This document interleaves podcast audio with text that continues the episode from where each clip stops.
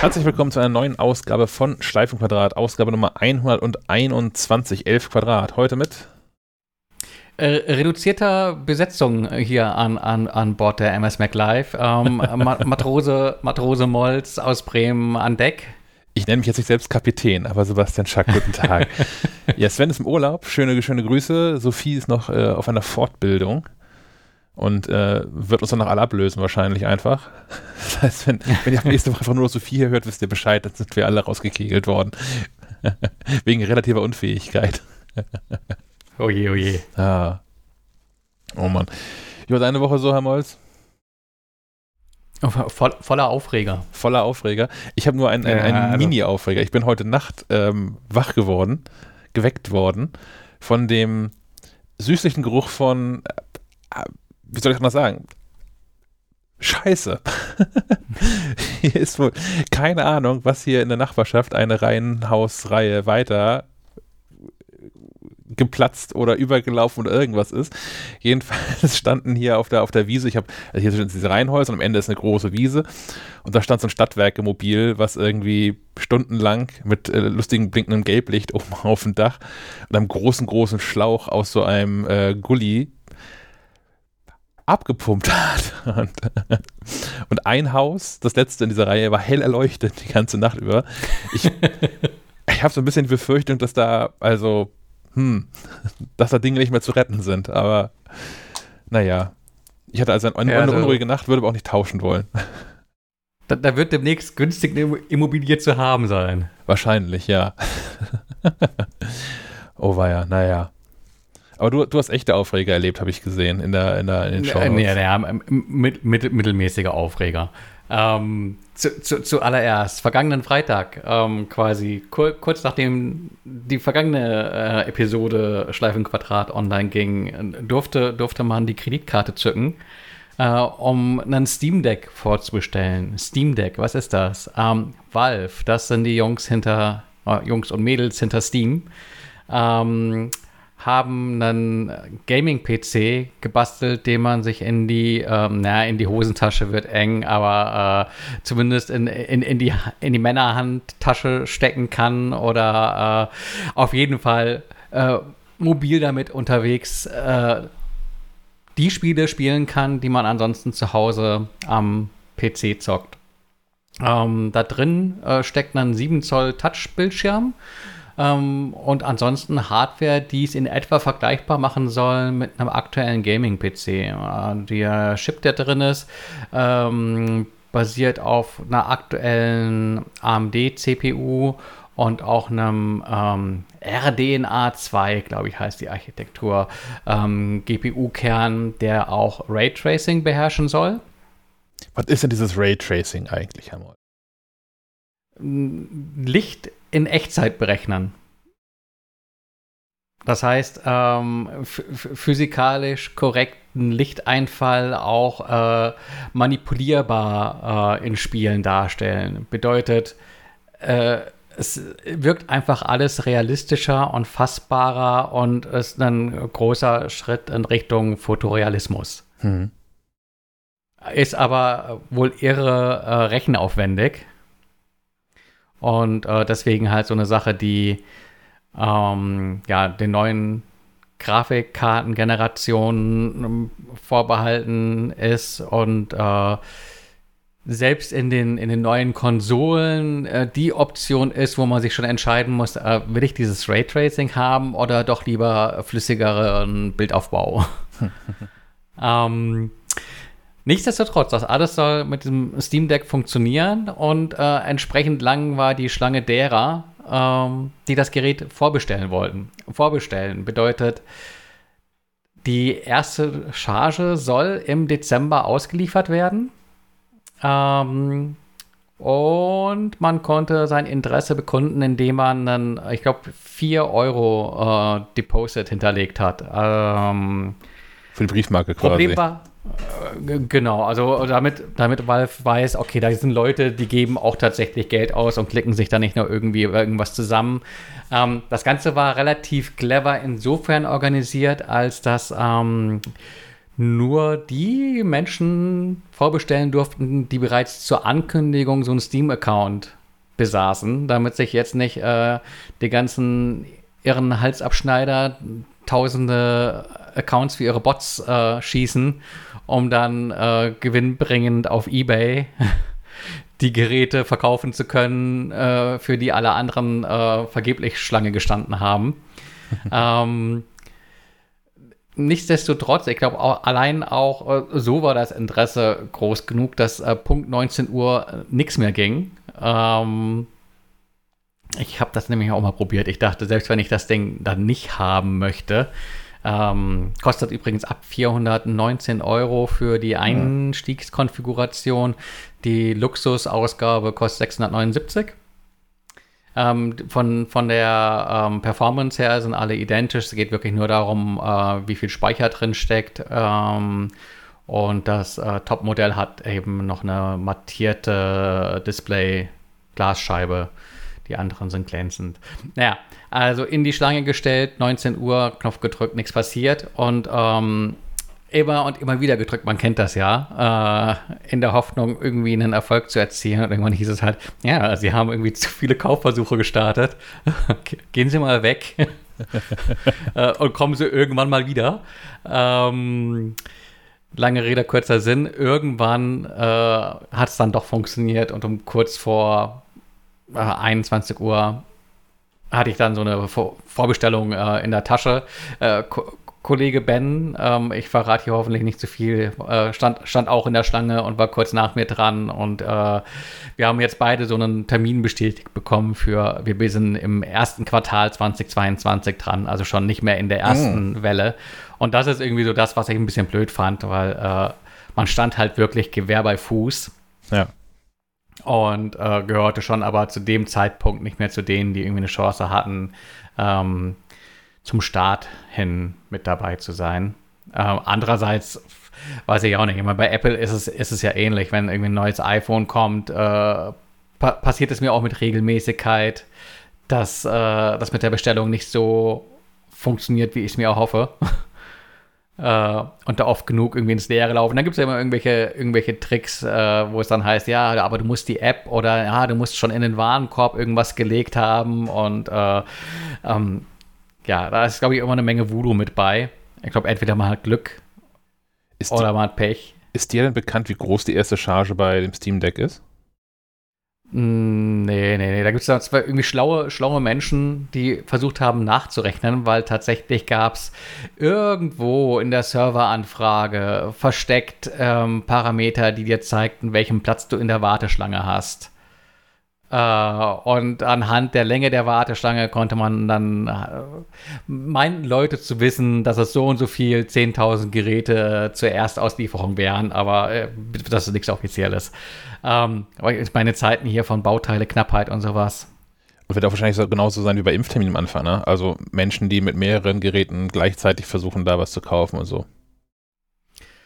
Ver vermutlich, ja. Und ähm, wahrscheinlich wirst du trotzdem Leute haben, die halt äh, als Wiederverkäufer äh, sich da ein, in die Schlange stellen. Und dann halt auch Leute wie mich selbst, die sich gar nicht so 100% sicher sind, ob sie das jetzt brauchen.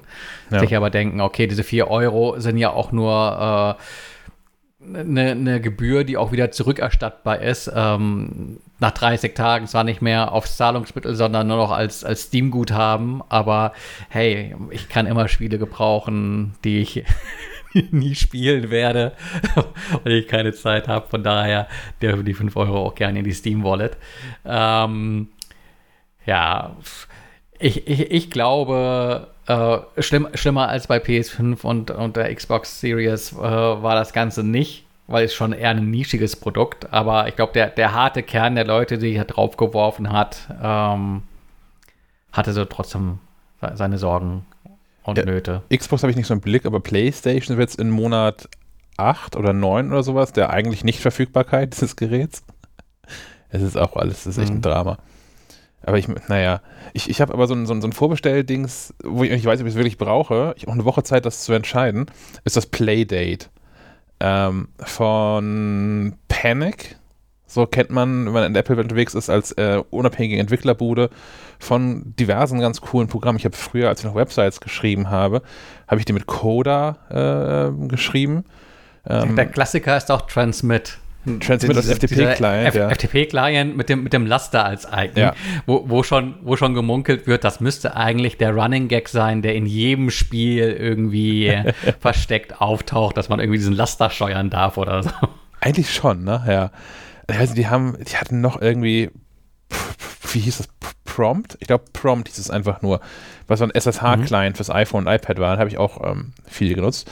Jedenfalls bauen die jetzt ja so ein eigentlich, ist es, eigentlich bauen sie einen Gameboy nach, wenn man ehrlich ist. So ein, so ein äh, Graustufendisplay hat irgendwie ein Steuerkreuz und Knöpfe und hat an der rechten Seite eine Kurbel dran, in den man auch, also mit der man auch Spiele teilweise spielen kann. In dem, in dem Trailer dazu sieht man so, dass man in einem Spiel, wo man so eine, so, so ein Blechmann wie aus, ähm, ähm, sag schnell, Wizard of Oz, so, so ein Blechmann steuert und äh, wenn, man nach, wenn man nach hinten kurbelt, geht er nach vorne und wenn man nach, äh, in die andere Richtung kurbelt, ähm, geht er zurück. Also quasi eine Analogkurbel. Wie clever das so ist, weiß ich nicht genau.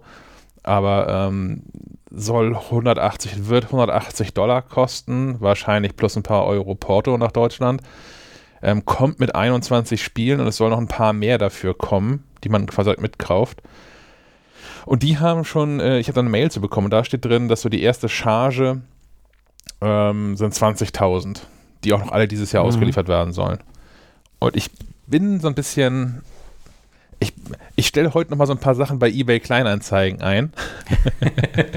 und wenn ich die bis zum äh, 29. Verkaufsstart vom, vom Playdate, wenn ich bis da losgeworden bin, dann, dann, dann klicke ich so ein Ding, glaube ich mal. Ich finde es auch ganz cool. Es sieht auch geckig aus. Ähm, ich glaube, das Design stammt von den Leuten von äh, Teenage Engineering, ähm, die normalerweise äh, im Bereich Synthesizer unterwegs sind. Ja. Ähm, den OP1 haben die beispielsweise gebastelt. Äh, und die sind halt auch sehr im, im, im Thema Design. Und ich glaube, mit denen hatten sie sich äh, in der Sache zusammengetan, die Panic-Leute. Ähm, ja, ich weiß, ich weiß nicht, ob ich sowas brauche. Ich finde es ganz lustig. Ich würde es gerne mal ausprobieren. Ähm, also äh, kauf mal und wenn ich wieder in Kiel bin, touche ich drauf rum. Aber äh, ich war ja, ich war ja scharf auf dieses, ähm, ah, mir fällt der Name nicht mehr ein. Auch so eine, so eine Retro-Konsolenbude äh, Analog, glaube ich. Ja. Die hatten so einen ähm, Handheld im, im Gameboy-Format, der halt über FPGA ähm, die ganzen alten Handheld-Konsolen nachbildet. Und du konntest sogar halt die originalen Module reinschieben. Ähm, Haben die sowas nicht auch für die PlayStation oder sowas gebaut? Für die erste? Ähm, für die. Also SNES e und sowas haben die auch gemacht. Ähm, okay. Guck mal eben. Ähm, da stand, ja, Analog Pocket hieß das Ding. Ähm, das, da gab es auch so eine Vorbestellaktion. Äh, da habe ich mich auch in die Schlange gestellt, aber vergeblich gedrückt. Ähm, das hat sich auch mega verzögert. Ich glaube, das sollte schon längst ausgeliefert sein. Und ähm, Menschen warten da immer noch drauf. Sieht eigentlich original aus wie, wie ein Gameboy. Mhm. Äh, auch die Button-Anordnung und sowas. Und der Gag ist halt, du kannst halt nicht nur Gameboy-Spiele drauf spielen, sondern auch ähm, Game Boy Advance und äh, Game Gear und Neo Geo Pocket und Lynx und ähm, Ach, ich sehe da schon, gibt es Adapter dann dafür, ja. Lynx-Adapter. Ja, die kosten natürlich auch wieder Cash. Und äh, der Gag ist, also du kannst halt diese Adapter kaufen und von, von Haus aus ist das immer alles hochoffiziell und funktioniert nur mit den Cartridges. Ähm, aber wie von Geisterhand, sobald diese Geräte von Analog erscheinen, gibt es einen, der veröffentlicht so ein Patch. äh, und dann kannst du halt auch ROMs aufspielen. Und ähm, ja. Ich habe leider meine ganzen Spiele von damals nicht mehr, aber ich, ich könnte mir hier vorstellen, dass so ein Gerät, was irgendwie Mega SG heißt, das könnte ja irgendwas mit dem Sega Mega Drive zu tun haben. Genau. So ein Gerät, was Super NT heißt, könnte so ein Super Nintendo sein. hm, ich verstehe. Die sind alle ganz cool. Das ist zwar auch so ein bisschen Hipster-Scheiß, aber ähm, 200 Dollar. Ich gern, 200 aber Dollar. Ja, also da finde ich die 200 Dollar, da würde ich auch noch einen Nutzwert drin sehen, weil ich liebe diese ganzen Game Boy Advance Spiele. Ähm, bei dem Playdate würde ich denken, okay, du kriegst da so eine, eine Season an irgendwelchen Gameplay-Experimenten mit hingeschmissen, aber was danach ist, für die Entwickler gibt es ja jetzt nicht so mm, de, den Markt da jenseits von, ich habe mal irgendwie Freizeit und äh, Lust, äh, aus Spaß an der Freude was zu entwickeln, da irgendwie äh, wirklich Zeit drauf zu schmeißen. Ähm, bei dem Analog Pocket kannst du dich halt aus einer Bibliothek bedienen, die, die prall gefüllt ist. Und um den Bogen zurück äh, zum Anfang äh, zu ziehen mit dem Steam Deck, da ist natürlich auch die Hoffnung, dass das die ultimative Emulationsmaschine sein könnte, weil da kriegst du natürlich auch ähm, äh, Game Boy, äh, aber auch SNES e und Mega Drive und PlayStation und was weiß ich nicht alles äh, drauf emuliert. Äh, und das auch in einem angenehmeren Formfaktor. Also ich mag halt diesen dieses Gameboy Hochkantformat nicht so gerne, weil das schon so ziemlich cramped ist. Also bist sehr mhm. nah mit den Händen beieinander und kannst auch nicht so lange spielen. Und dieses breite Format, das Steam Deck sieht aus wie so eine Switch, ist glaube ich ein bisschen größer. Dieses breite Format ist einfach angenehmer zu halten und auch über längere Zeit aber bei aller Freundschaft, ich glaube, das könnte auch so ein Altersthema sein, dass mit dem da nicht mehr so lange mitspielen können. Ich mich an meine Kindheit erinnere, wie viele Stunden ich am Stück in diesem Gameboy gesessen habe und die Pause nur darin bestand, mal die Batterien zu tauschen. Ja, aber die Schmerzen hat man dann einfach äh, ignoriert. Gummiknochen als Kind noch. Ja, wahrscheinlich, genau. Deswegen sind die jetzt auch deformiert. Ja. Aber ich muss sagen, also SNES e reizt mich gar nicht so. Ich habe ja damals ähm, beide von diesen Nintendo-Dingern gekauft. Also den, den Nintendo NES Mini, Mini NES Nintendo, wie wir es genannt haben, und die Super Nintendo Variante mhm. davon.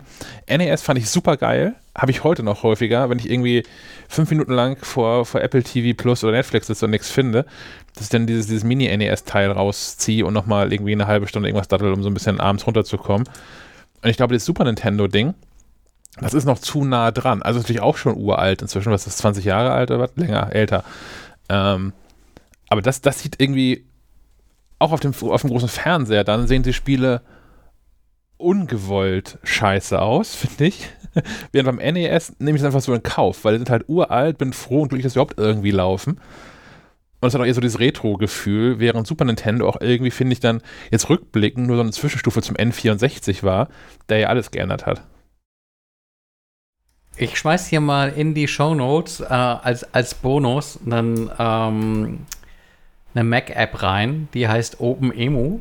Mm, ja. Ähm, mit der kriegt man ziemlich viele von diesen Retro-Konsolen auf dem Mac emuliert. Es, Im Prinzip ist es ein Frontend, das halt im Hintergrund verschiedene Emulatoren versammelt ähm, und äh, dadurch besticht, dass es halt echt easy zu bedienen ist. Es kommt aber ohne diese ROMs. Die müsste man irgendwie haben, irgendwoher.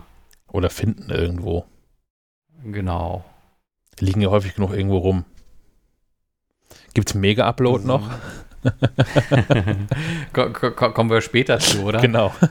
ähm, so, ähm, ich muss das hier eben nur so parallel äh, irgendwie in diese Shownotes rein, sonst vergesse ich es. So, ja. erledigt. Ähm, wollen wir uns was, über was anderes aufregen? Sehr gerne. Ich meine, das war ja eigentlich kein so ein wirklicher Aufreger. Es war so ein bisschen, man muss halt warten und äh, ja, ich wüsste halt auch nicht wie man das hätte viel besser organisieren wollen, weil es halt einfach blöd, wenn wenn, wenn, wenn äh, tausende Leute vor deinem Laden stehen, aber halt nicht alle gleichzeitig durch die Tür passen. Ja.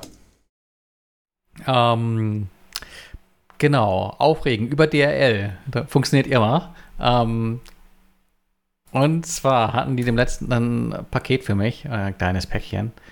Ähm, mein, mein Cats on Synthesizers in Space T-Shirt, auf das ich gewartet habe. Hm. Endlich mhm. äh, hat das den Weg aus, aus Großbritannien äh, hierher gefunden. Und genau in diesem Großbritannien liegt das Problem, ähm, weil wegen Brexit und so.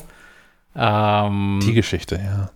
Genau, und da darf man auch nicht drauf hoffen, dass man irgendwie am, am Zoll vorbeikommt, weil äh, der, der Versand aus, aus Nicht-EU-Staaten, ähm, da ja, gab es ja mal so eine Regelung, dass ähm, Sendungen unter boah, äh, irgendwas 25 Euro oder sowas, ähm, dass da keine Gebur Gebühren drauf erhoben werden. Aber ähm, ja, die Grenze ist halt gefallen. Es wird einfach auf alles ähm, die Einfuhrumsatzsteuer äh, geltend gemacht. Ähm, der Paketmann klingelte und sagte, er hätte gerne 4,45 Euro. äh, ich bin inzwischen so ein relativ bargeldloser Mensch äh, und fragte, ja, okay, äh, Karte ist kein Problem, oder? worauf er ihn sagte, ja, kannst du Montag abholen. Oh nein. Und ähm, ja, genau. Dann stand ich da am Montag und konnte dort vor Ort zumindest ähm, Cash, äh, nicht Cash, äh, mit, mit Karte bezahlen. Cash geht tatsächlich äh, ausschließlich ähm, beim, beim Paketmann, die, äh, wenn, wenn sie überhaupt Geld mit haben, auch zum Wechseln. Ach, das ähm, auch noch. Das heißt, du hast dann irgendwie Zehner und dann sagen die, Rest ist Trinkgeld und hauen wieder ab? so ungefähr. Und ähm, die äh, ne nette Dame an, an der, an der Posttheke äh, erzählte mir auch, ach, da haben sie Glück gehabt, dass der überhaupt geklingelt hätte, weil ähm, momentan würde wohl immer noch so ob Corona äh, den Paketmännern freigestellt sein, äh, in Kundenkontakt zu treten.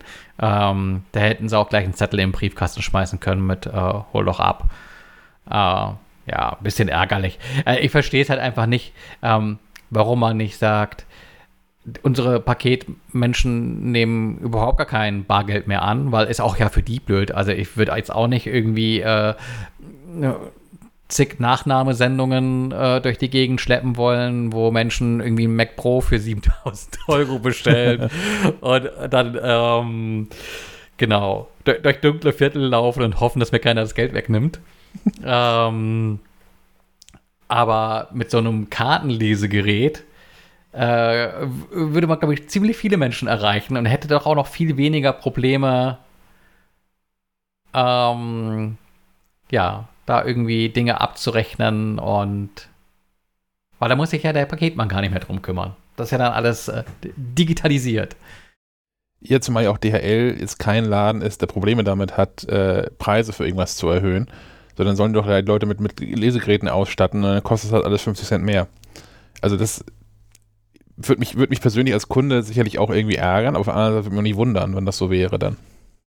Ich meine, die haben ja auch immer schon so ein Gerät dabei, so ein Multifunktions äh, Tricorder. Mit dem Finger unterschreiben irgendwie die, äh, äh, ja, ne, es gibt jetzt auch welche, die drucken dir dann sogar irgendwelche Paketmarken aus. Also wenn du sagst, mhm. hier, ich habe eine Retoure, ähm, schau mal meinen QR-Code an, dann scannen die das und dann kommt ja irgendwie eine Marke unten aus dem Gerät. Ich meine, wäre ja vielleicht auch äh, kein Problem, äh, dem Kasten beizubringen, äh, Karten zu lesen oder, oder, vielleicht sogar Apple Pay anzunehmen. Oder Verrückt. Ja, ich kann mir vorstellen, ein Problem könnte tatsächlich sein, so, so, Zahlungen kosten ja auch Geld. Die Banken machen das ja nicht umsonst. Ja, wie gesagt, also um, die Preise erhöhen. Genau, aber dann können sie ja irgendwie eine Servicepauschale oder sowas erheben. Machen sie ja sowieso. Also auch die, die Frau in der Filiale war ganz erstaunt und sagt, ah, 4,45 Euro, da, da keine, kein Serviceentgelt.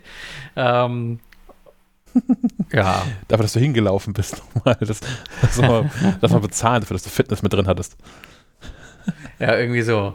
Ja, Service, ich meine, ähm, irgendwas wurde der ja verzollt oder sowas und äh, im Zweifelsfall hat die Post damit ja auch äh, Wege und Lauferei. Und normalerweise ist da ja mal eine, eine Gebühr drauf. Ich kenne das von FedEx, da sind auch immer irgendwelche Märchengebühren drauf, wo man denkt, okay, da wurde, wurde das Paket aber auch nochmal eine Stunde von jemandem gestreichelt, damit das auf die Gebühr kommen kann. Aber ähm, ja. Ja, die sollen einfach mal Bargeld äh, sein lassen und Kartenzahlung akzeptieren. Wobei man ja auch meinen sollte, dass das bei so, äh, ich sag mal so Standardwaren vollständig durchautomatisiert sein sollte. Sollte. Aber, naja. Das, was ich hier hatte, ähm, ich hatte zum ersten Mal was, was ich, hm, ich, ich aufregen wäre wirklich zu viel, aber es ist ein Verbesserungsvorschlag für den Amazon-Lieferservice, und ich sonst sehr zufrieden bin. Ähm, das sind nämlich die einzigen, die hier wirklich alles immer sinnvoll abgeben und im Zweifel auch ähm, irgendwo überdacht hinlegen und nicht einfach auf den Gehweg fallen lassen und sagen, ja, ja, ist irgendwie zugestellt, wie andere das machen. Nicht DHL, aber wie andere das hier so machen. Ähm, äh, ein, ein, eine Freundin hat mir so ein Überraschungsdings geschickt, bei Amazon bestellt und das kam mit dem Amazon-Lieferservice an. Ich war nicht zu Hause, das wurde also bei der Nachbarin zugestellt. Aber glaub mal nicht, dass ich darüber informiert würde. dass ein Paket, was für mich ist, bei einer Nachbarin liegt, sondern sie, die das gekauft hat, hat so eine Mail bekommen.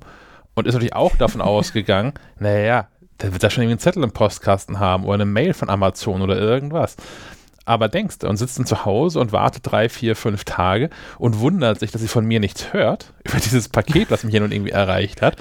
Der und, undankbare Schack. So, und fragt in unserem Telefonat dann irgendwann mal, noch nicht ungehalten, aber nicht mehr ganz freundlich nach, so was denn da jetzt eigentlich mit sei und so. Ich weiß von nix.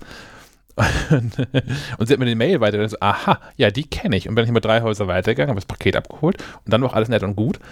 Aber ähm, ja, es wäre ja cool, wenn, wenn die Person, äh, an die ein Paket geliefert werden soll, auch darüber informiert würde, ähm, dass dieses Paket irgendwo anders ist.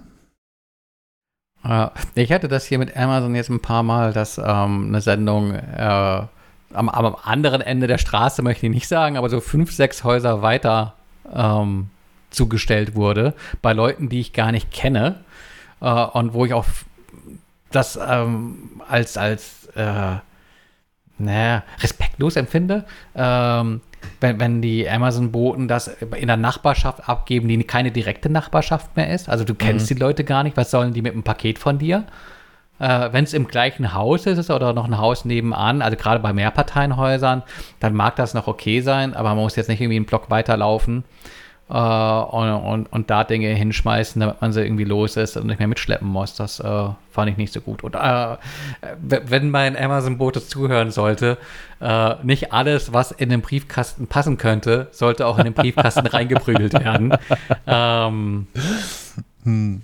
Und, und ähm, es ist tendenziell so bei Amazon mit den Verpackungen. Äh, ich hatte hier dem letzten einen, einen äh, Blumenkasten bestellt.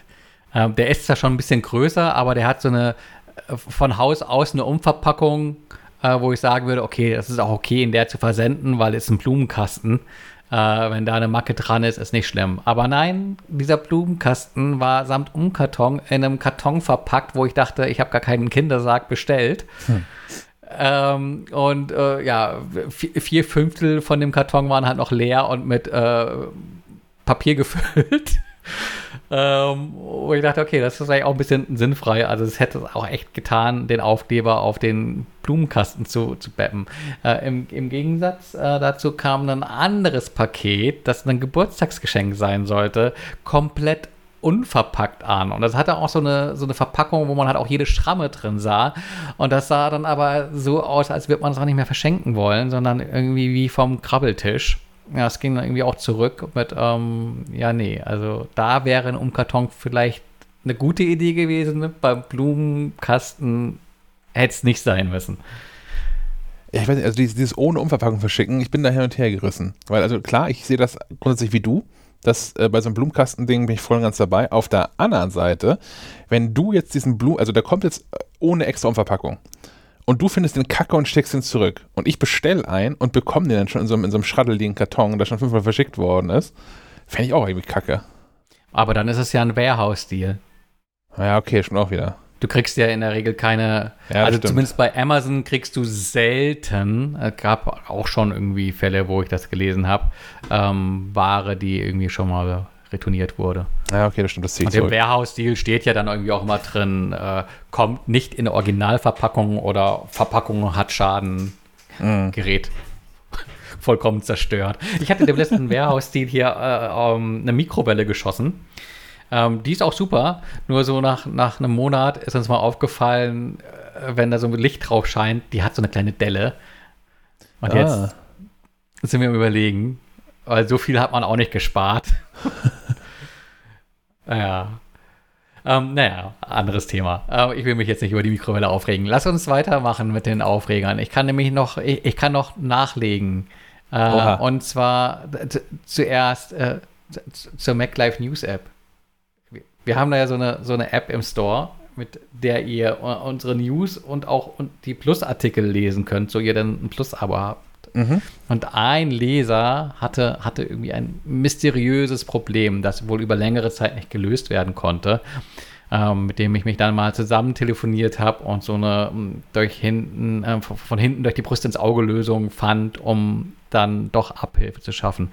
Ähm, ich weiß nicht genau, was das Problem war. Ich vermute, dass die App ein Problem hat mit bestimmten ähm, E-Mail-Adressen, ähm, Domains. Äh, ich vermute, es könnte an einem Bindestrich liegen, nämlich dem zwischen T und Online. äh, ich habe aber keine Beweise und kann das, weil ich nicht derjenige bin, der in der IT sitzt. Ähm, schwer prüfen, ob es tatsächlich daran liegt. Aber Aufruf an, an, an, an die Hörerschaft. Äh, falls hier Plus-Abonnenten sind, die so eine T-Online-Adresse haben äh, und sich mal irgendwie diese MacLife News App einloggen wollten ähm, und hier dann Meldung geben, ob das geklappt hat oder nicht, dann, dann spare ich mir das, äh, das Testing in der IT anzufragen und habe vermutlich viel schneller ein Feedback. Äh, als es anders der Fall wäre. Also meldet euch gerne, probiert das aus und äh, falls ihr da ein Problem habt, dann ist das für uns äh, leichter, äh, das auch behoben zu bekommen, weil soll so natürlich nicht sein und ist super ärgerlich. Also sorry, dass das nicht klappt, aber ähm, darüber habe ich mich irgendwie aufgeregt. Dinge, die nicht funktionieren, sind einfach nicht. Wenn ihr euch dazu melden wollt, dann geht das unter anderem so. Du erreichst das Team von Schleifenquadrat am besten per Sprachnachricht auf Signal, Trima oder per iMessage unter der Nummer 0160 95 37 88 40. Ich wiederhole 0160 95 37 88 40. Außerdem betreiben wir jetzt eine eigene Discord-Community. Du findest sie unter makliefe.de Discord. Genau ähm, zu dieser MacLive News App, ähm, weil mich dazu auch so ein paar Anfragen erreicht haben in der jüngsten Vergangenheit. Da wird es bald ein Update zugeben, äh, ein, ein recht gewaltiges sogar, der Gestalt, dass dann endlich auch die ähm, PDFs sämtlicher Magazine und Bücher, die wir hier so raushauen, da direkt drin sind. Aktuell wird man ja aus der MacLive News App nochmal rausgeworfen ähm, in die, in die Kiosk-App. Das hat ähm, weniger technische Gründe als Gründe, über die man als Firma gar nicht so gerne reden mag, glaube ich. Das ist eher so ein, so ein buchhalterisch-bürokratisches Monster, was dahinter liegt. Ähm, das wird sich aber auch bald ähm, ändern. Dann ist es so, wie man es haben wollen würde, dass man alles in einer App hat, was schon immer irgendwie das, das Ziel war, was ähm, zumindest wir aus Redaktion ähm, damit verfolgt haben. Und wie es, glaube ich, auch ähm, zu sein hat für so ein, ein Plus-Modell. Ich kann noch einen Aufreger nachlegen. Also äh, ich, ich, bin, ich bin quasi in der Anlaufphase zum, zum Aufregen. ja, und zwar in, inspiriert davon, dass äh, Sebastian, äh, du in, war das vergangene Episode, du sprachst, glaube ich, darüber, dass es schnelles Internet geben könnte bei dir. Ja vor Ort. Und ähm, ich äh, schlug gleich auch mal nach, ob sich hier was getan hat. Ich habe hier VDSL 100 und siehe da, auf einmal ist auch VDSL 250 ähm, verfügbar. Ähm, ne, quasi einen Monat nach dem Umzug äh, hätte ich natürlich gerne gleich vom Start weggebucht und ähm, rief bei der Hotline an von Vodafone. Ähm, äh, wer, wer, schon länger zuhört, kennt die Story, dass hier im Haus äh, ein Kabelanschluss liegt. Ähm, der ist aber soweit tot, also da liegen auch keine Kabel hier in den Wohnungen, sondern es gibt halt nur den Endpunkt im Keller. Ähm, Vodafone weiß das aber und äh, fragt dann immer als allererstes mal, wieso haben sie eigentlich DSL? äh, wollen sie nicht viel lieber dieses Kabel?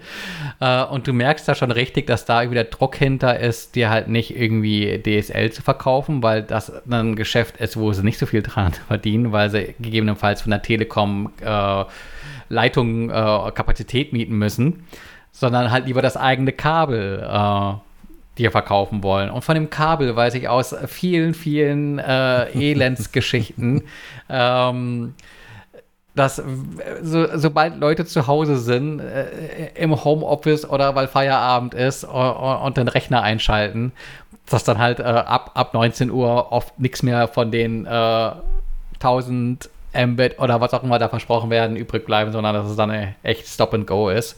Oder und, ganz ähm, aus. Das habe ich hier so mitgelesen, das ist auch gut. ich einmal dazwischen grätschen darf. Ich, ich bin ja immer noch, wenn, wenn ich richtig viel Langeweile habe, sitze ich abends auf dem Sofa und gucke in die App Jodel was ja so eine äh, anonymes Twitter im Prinzip ist, was so ein bisschen was lokal begrenzt ist, mehr oder weniger.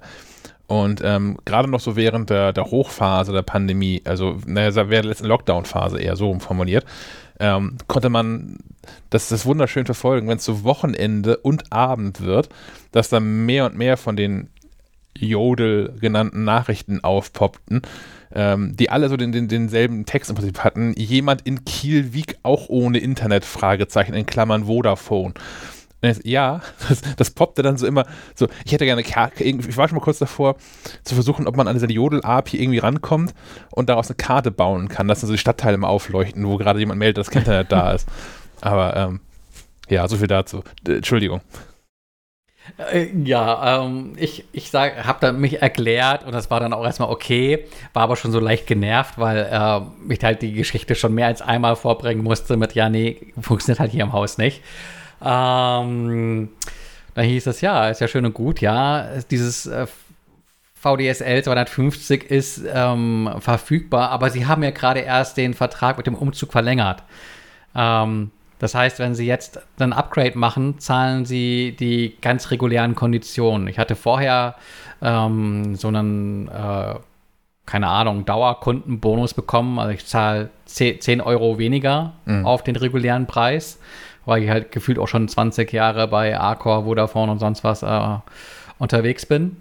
Und äh, ich hätte halt gern diese 10 Euro Bonus beibehalten. Aber da hieß es eben seitens der Hotline, ja, nee, nee, ähm, der verfällt natürlich, wenn sie jetzt neu beauftragen. Ähm, dann zahlen sie regulär. Ähm, aber es wäre ja auch gar nicht sicher, dass die Telekom auch tatsächlich äh, die Kapazitäten hätte und die natürlich sich selbst näher stünden. Und ähm, man merkt ja auch schon, jetzt folgt die Argumentation, warum ich das lieber nicht beauftragen sollte. äh, das, das kürzt sich ab und fragte, ob ich da irgendwie schriftlich nochmal äh, einen Einwand formulieren dürfte uh, und um Kulanz bitten kann. Und ähm, ja, ja, schreiben Sie einfach eine E-Mail. Ähm, Gespräch war dann auch beendet. Mülleimer.vodafone.de nee, nee, nee, nee, irgendwie äh, gut versteckt. Also es ist nicht so ein Button auf der Website mit schreiben Sie uns jetzt eine E-Mail und Sie kriegen gleich eine Antwort. Ähm, aber, aber gut versteckt die Stelle gefunden, wo ich mein Anliegen ähm, einbringen konnte und auch relativ zügig, einen Tag später, eine, etwas verwundert. Ich habe diese, diese Vodafone-App und da hast du auch so einen Posteingang. Da mhm. kriegst du quasi alles an Post äh, als PDF auch mit rein. Und dann poppt du irgendwie auf, ah, vielen Dank für Ihren Auftrag, äh, VDSL 250. Wird geschaltet zum 30.07. Und ich dachte, hm, okay, ich habe doch gar nichts beauftragt und dachte eben, die Tante in dem Callcenter hat mir da jetzt irgendwie irgendwas angedreht. Ähm, so eine halbe Stunde später folgte dann eine Mail mit, ah, Herr Molz, äh, ja, natürlich, äh, der Bonus bleibt erhalten. Ähm, das wäre nicht mal ein Fall für die Kulanz, sondern das funktioniert einfach so. Wir äh, beauftragen, haben das beauftragt und äh, soll zum 30.07. losgehen.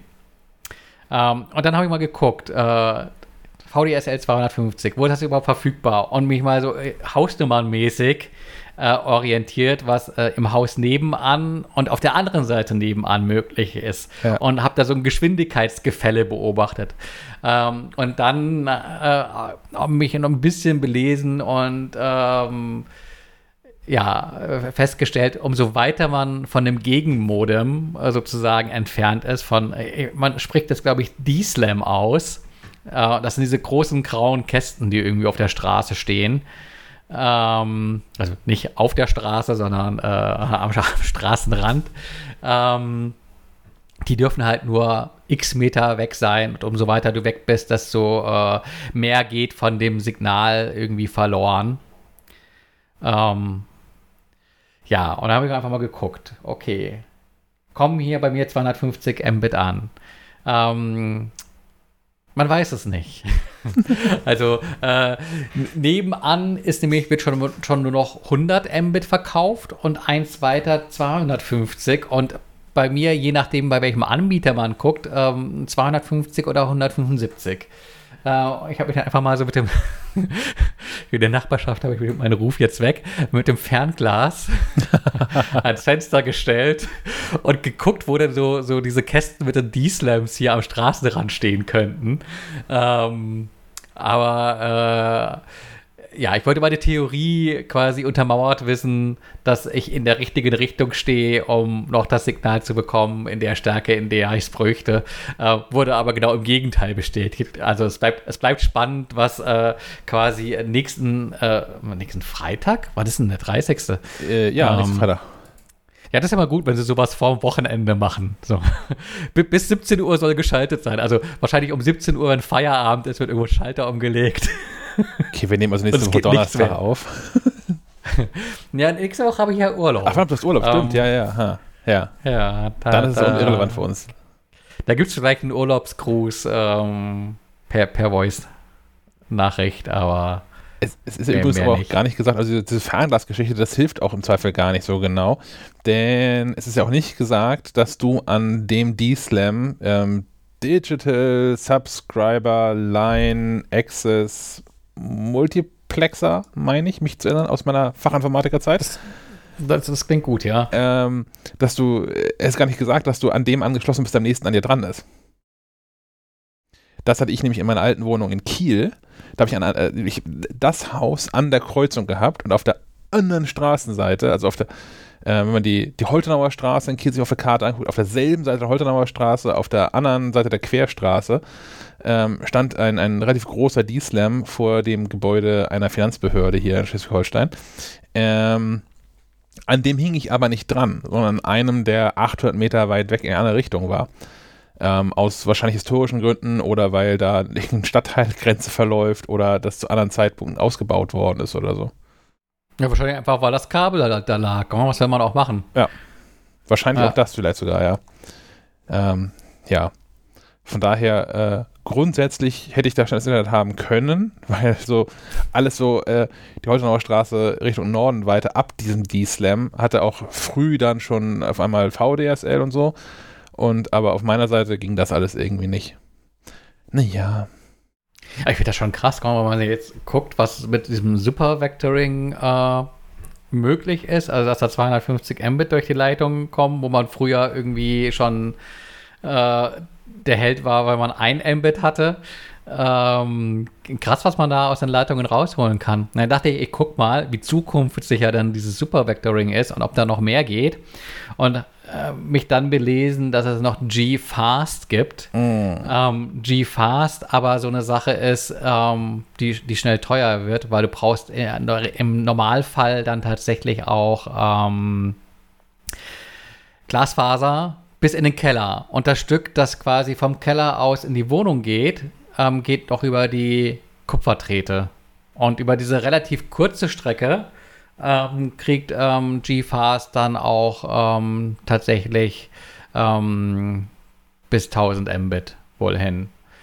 Aber äh, aufgrund der extrem hohen Frequenzen äh, sind die Verluste dann wohl so groß, wenn es über längere Strecken geht, dass es halt eigentlich nur für die Inhouse-Verkabelung äh, gedacht ist. Hm. Ähm, ja, also ich, ich weiß nicht. Ja, habe ich mal geguckt, man kann ja auch mal sich bei der Telekom, kann man glaube ich so einen Hunderter hinschmeißen und sagen, mach mir mal ein Angebot für Glasfaser ins Haus.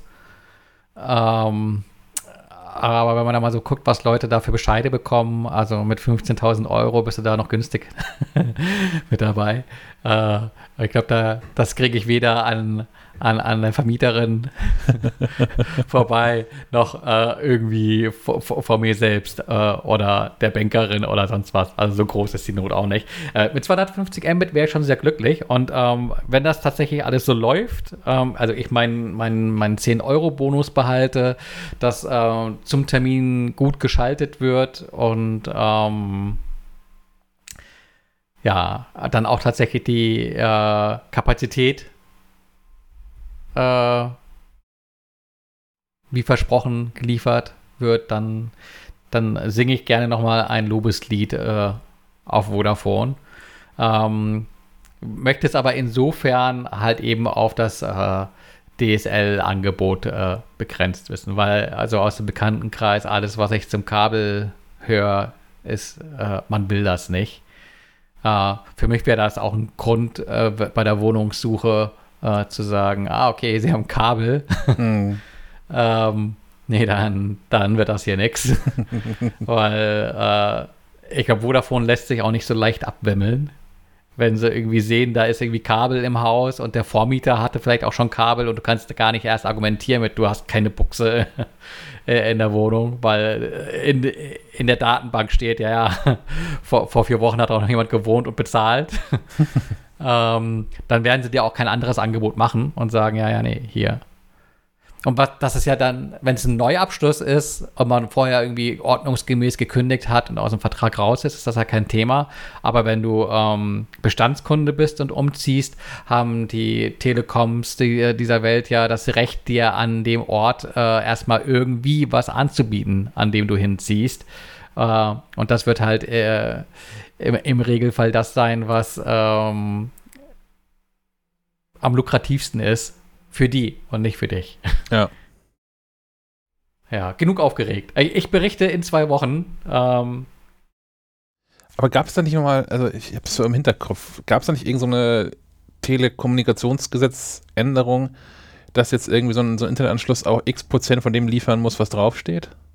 Also irgendeine so eine, so eine Mindestgrenze gibt es da doch jetzt irgendwie, meine ja, ich. Also es steht auch in dem, in dem Vertrags-PDF, äh, das ich da bekommen habe, äh, mindestens 175 Mbit. Also ja. das ist deren Versprechen. Äh, maximal 250. Also mit 175 wäre ich auch schon glücklich, das ist ja. fast doppelt so viel, wie, wie es jetzt der Fall ist. Ähm, 250 wäre besser. Äh, leider, leider tut sich im Upload nichts. Der bleibt bei 40 Mbit. Ja, da hätte ich ja auch gern tatsächlich mehr. Ich, ja, also, das, äh, ja. Downstream bin ich ja echt zufrieden, aber in die andere Richtung ist irgendwie mau. Das versteht aber auch keiner, wenn man mit den Leuten redet.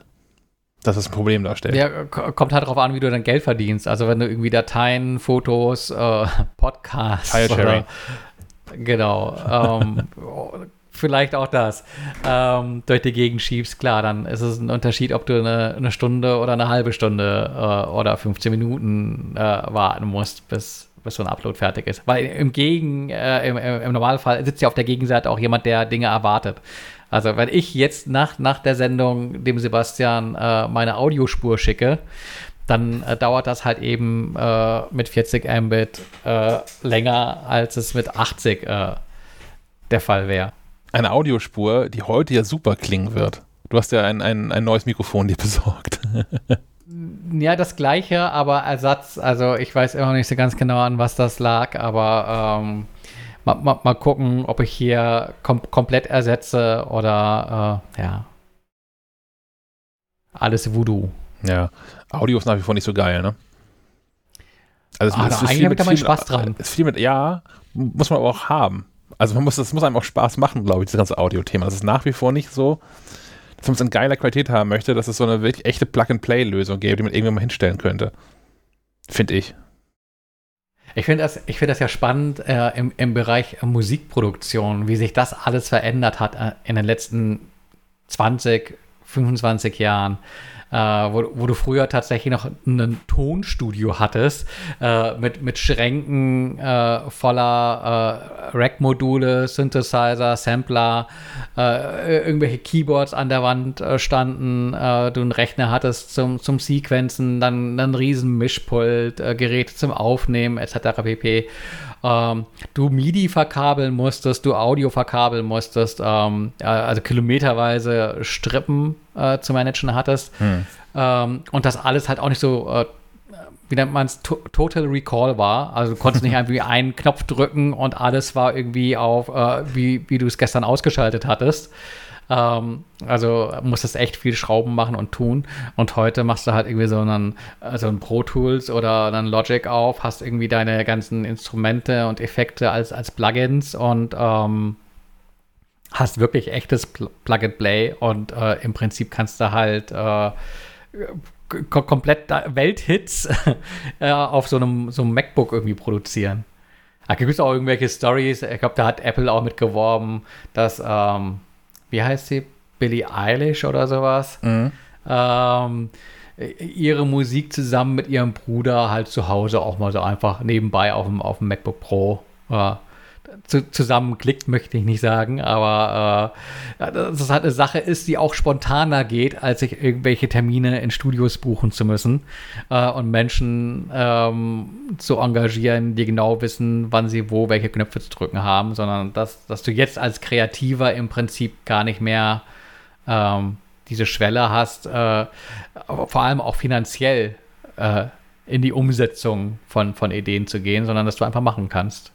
Um, ähm, so, das war abgeschwiffen. Nö, macht also häufig noch aber auch mit Bordmitteln, ne? Also es gab doch vor, das ist schon Jahre her, da gab es mal ähm, eine Anleitung dazu, sich so Songs nachzubauen. Und zwar konnte man von, also mindestens äh, von, von Kate Nash, Foundations hieß der Song, glaube ich, ähm, komplett mit den, mit den Loops und so, die in GarageBand drin sind, selbst bauen. Also hat sie wahrscheinlich auch gemacht.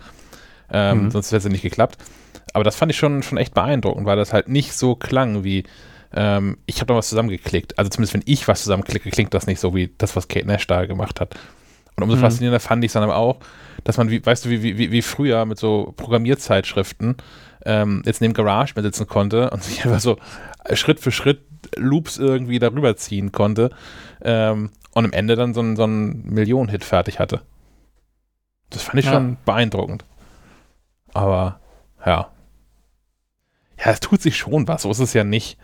Aber es ist nicht so, also nach wie vor nicht so, selbst so simples Audio, was wir hier haben, jetzt ohne Musik und ohne, dass jeder hier vier Instrumente bei sich rumstehen hätte oder so, sondern einfach nur mal Sprache so vernünftig hinzubekommen, synchronisiert und ähm, in an, annehmbarer Qualität, ist nach wie vor, äh, manchmal brauchen mehrere Anläufe. Ja, der Trick ist halt einfach uh, never change a running system. Also sobald du halt anfängst, äh, Dinge zu verstellen, weil du sie vielleicht auch an einem anderen Ort brauchst oder für, für ein anderes Einsatzszenario, hast du halt Stress. Äh, sobald es irgendwie analog wird, sobald du Regler bedienen musst äh, und, und Kabel stecken, äh, wird es komplizierter. Wenn es irgendwie äh, möglichst digital ist, hast du es natürlich einfach. Aber bei so einem äh, USB-Mikrofon, wie es jetzt hier bei mir am, am, am Galgen hängt, hast du halt äh, sehr wenig Möglichkeiten, Fehler zu machen. Du kannst das Mikro falsch einstellen, du kannst ein Kabel haben mit Wackelkontakt. Aber äh, ja, ich hätte immer noch eine, eine, gute Lösung, die man so Interviewpartnern und Partnerinnen ähm, schicken kann, die dann auch wirklich so Plug and Play ist. Und das Beste, was mir bisher eingefallen ist, also außer auf diese Box zu warten von, ähm, äh, von, von Studio Link, ist ein Smartphone zu nehmen. Sich mal äh, ein Headset raussuchen, was einen Lightning-Anschluss irgendwie hat und ganz passabel klingt. Und dann ein iPhone mit einer, mit einer, mit einer SIM-Karte drin und dann darf da auch vorne nur eine einzige App drauf sein, die so ein Softphone-Client ist, mit dem man sich hier einwählt und fertig. Aber eigentlich hätte ich sowas gerne. Ich würde gerne ein professionelles Mikrofon oder ein Headset oder sowas mit einem Gerät verschicken können, was man irgendwie an Strom anschließt und fertig. Alternativ könnte man einfach so einen, so einen Pocket Recorder nehmen, ähm, da quasi das Sprachsignal aufzeichnen und ähm, quasi das Audio selbst halt übers Telefon schicken. Hm. Und dann musst du halt am Ende des Tages diesen Pocket Recorder auch wieder zurückbekommen. Ja. Äh, oder die SD-Karte, die da drin steckt, um und dann irgendwie was zusammenschneiden zu, zu können. Ähm, ja, rein digital wäre besser, wenn es da irgendwie diese Box gäbe, die schon, schon lange angekündigt äh, ist. Wäre natürlich nett. Weil wahrscheinlich geht das ganz easy mit so einem Raspberry Pi und der äh, passenden Software, aber äh, Teufel, Detail etc. Ich glaube, der Internet-Part ist nicht so easy. Also, wenn man das damit, also wenn man im WLAN zu tun hat auf der anderen Seite, dass man sich überall durchbohrt oder so, wie früher, es gab auch diese, diese, diese Remote Access Software, Lock Me In oder irgendwie sowas, die hieß vorher nochmal anders. Sich mhm. durch jede Firewall irgendwie durchgebohrt hat und eigentlich immer funktioniert hat und deswegen auch re recht teuer war. Ähm, aber eigentlich braucht man ja sowas. Oder halt, ähm, diese, dieser, dieser Minicomputer, den man verschickt, muss halt eigenes Internet haben, sprich LTE oder 5G oder irgendwie sowas. Hm. Ja. Und sich dann automatisch dann in irgendein, über, über, ähm, über ein VPN verbinden und sowas alles. Und das hat alles ab Start. Eine Taste auf dem Gerät drauf. An. Und aus geht's, indem man es vom Strom abzieht oder irgendwie sowas. So eine idiotensichere das Lösung halt. Gut. Sowas. Äh. Aber wir haben auch nach wie vor zu, wir haben zu wenig Interviews und zu wenig Interviews mit technisch unversierten Leuten, dass es sich lohnen würde, da mal irgendwie zu investieren. Das ist ja doch eher so an einer Hand abzuzählen, die Leute, die im Jahr interviewen, die offensichtlich so gar keine Ahnung von Technik haben, ähm, wo wir sowas bräuchten. Sonst haben wir das große Glück, dass wir meistens Menschen aus der Technikwelt sprechen, dem man es schon zumuten kann, sich hier mal so eine Software zu installieren wie Studio Link oder ähm, dann halt doch ein, die dann doch ein gutes Mikrofon haben und das über Zoom machen oder so. Aber ähm, ja. Was gibt es eigentlich Neues bei Apple? Uh, ja, ich habe in, in, den Sendungsplan reingeschrieben, war was. Äh, war was? Äh, irgendwelche Betas oder so. Oh. Ja, genau. Neu, neue Beta-Version, nächstes Thema, oder?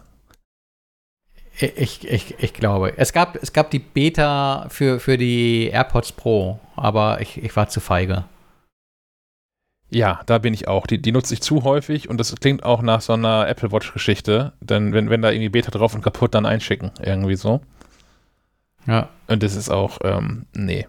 Also ein iPhone, das kann ich irgendwie selbst noch reparieren. Und ja, ich habe ja auch hier den, den Luxus in der, in der MacLife-Redaktion, ähm, nochmal so, so ein ähm, iPhone 12 Pro Max Plus, hast du nicht gesehen, das große rumliegen zu haben. Max heißen die gerade, ne? nicht mehr Plus. Ich werde das nie in meinen Kopf reinbekommen. Mhm. Ähm, das heißt, im Zweifel, wenn ich hier mein, mein Haupt-iPhone bricke, wie man so schön sagt, hätte ich den Luxus, auf ein anderes gleichwertiges iPhone wechseln zu können, hätte einfach nur ein größeres Ding in der Tasche für ein paar Wochen, bis es irgendwie eine bessere Beta-Version gibt oder so. Dann musst du dir eine neue Hose kaufen. Ja, tatsächlich. Das, das ist auch so ein Thema, ne? Hosen. Ich, ähm, ich wollte es ja selbst nicht glauben, aber äh, Damen-Jeans sind anders in der Taschenausstattung als Herrenjeans. Die sind nämlich mit so ganz Mini-Taschen. Und wenn du da so ja. ein äh, schon normal großes iPhone reinstecken willst, hast du Probleme. Wohingegen bei den Herren kannst du auch so einen 12 Pro Max äh, iPads und ich glaube, du kannst, ich, ich wollte gerade sagen, kannst auch ein iPad irgendwie in der Tasche unterbringen, aber da haben es die Damen schwieriger. Auch noch prozentual kleiner, ne? Das finde ich ja das Verrückte. Also nicht nur das, also das natürlich, das war falsch ausgedrückt. Ja, natürlich sind die Taschen an einer kleineren Hose kleiner, das verstehe ich schon, aber sie sind halt überproportional kleiner. Ja, im Prinzip sind das nur so Fächer für äh, drei Münzen oder sowas. viel mehr für, passt für da nicht rein. Ja, ich, ich, weiß nicht, ob das irgendwie so, so, eine, so, ein Gedanke ist mit, ja, wenn man modebewusst ist, dann schaut man halt drauf, dass man nicht so eine mega Beule an der Hose hat, weil man sieht das schon, wenn man so ein 12 Pro Max äh, vorne in der Hosentasche hat. Ja. Ähm, sieht vielleicht nicht so schick aus, aber ist verdammt praktisch. Aber ich glaube, es gibt auch genügend, es gibt auch genügend Frauen, denen wäre das egal. Also äh, die sollen ruhig auch größere Taschen haben. Also große Taschen für alle. Ich glaube, man könnte das verkaufen. Man könnte das vermarkten, dass man an, an iPhones angepasste Hosen, äh, Hosen mit ans iPhone angepasste Taschen verkauft.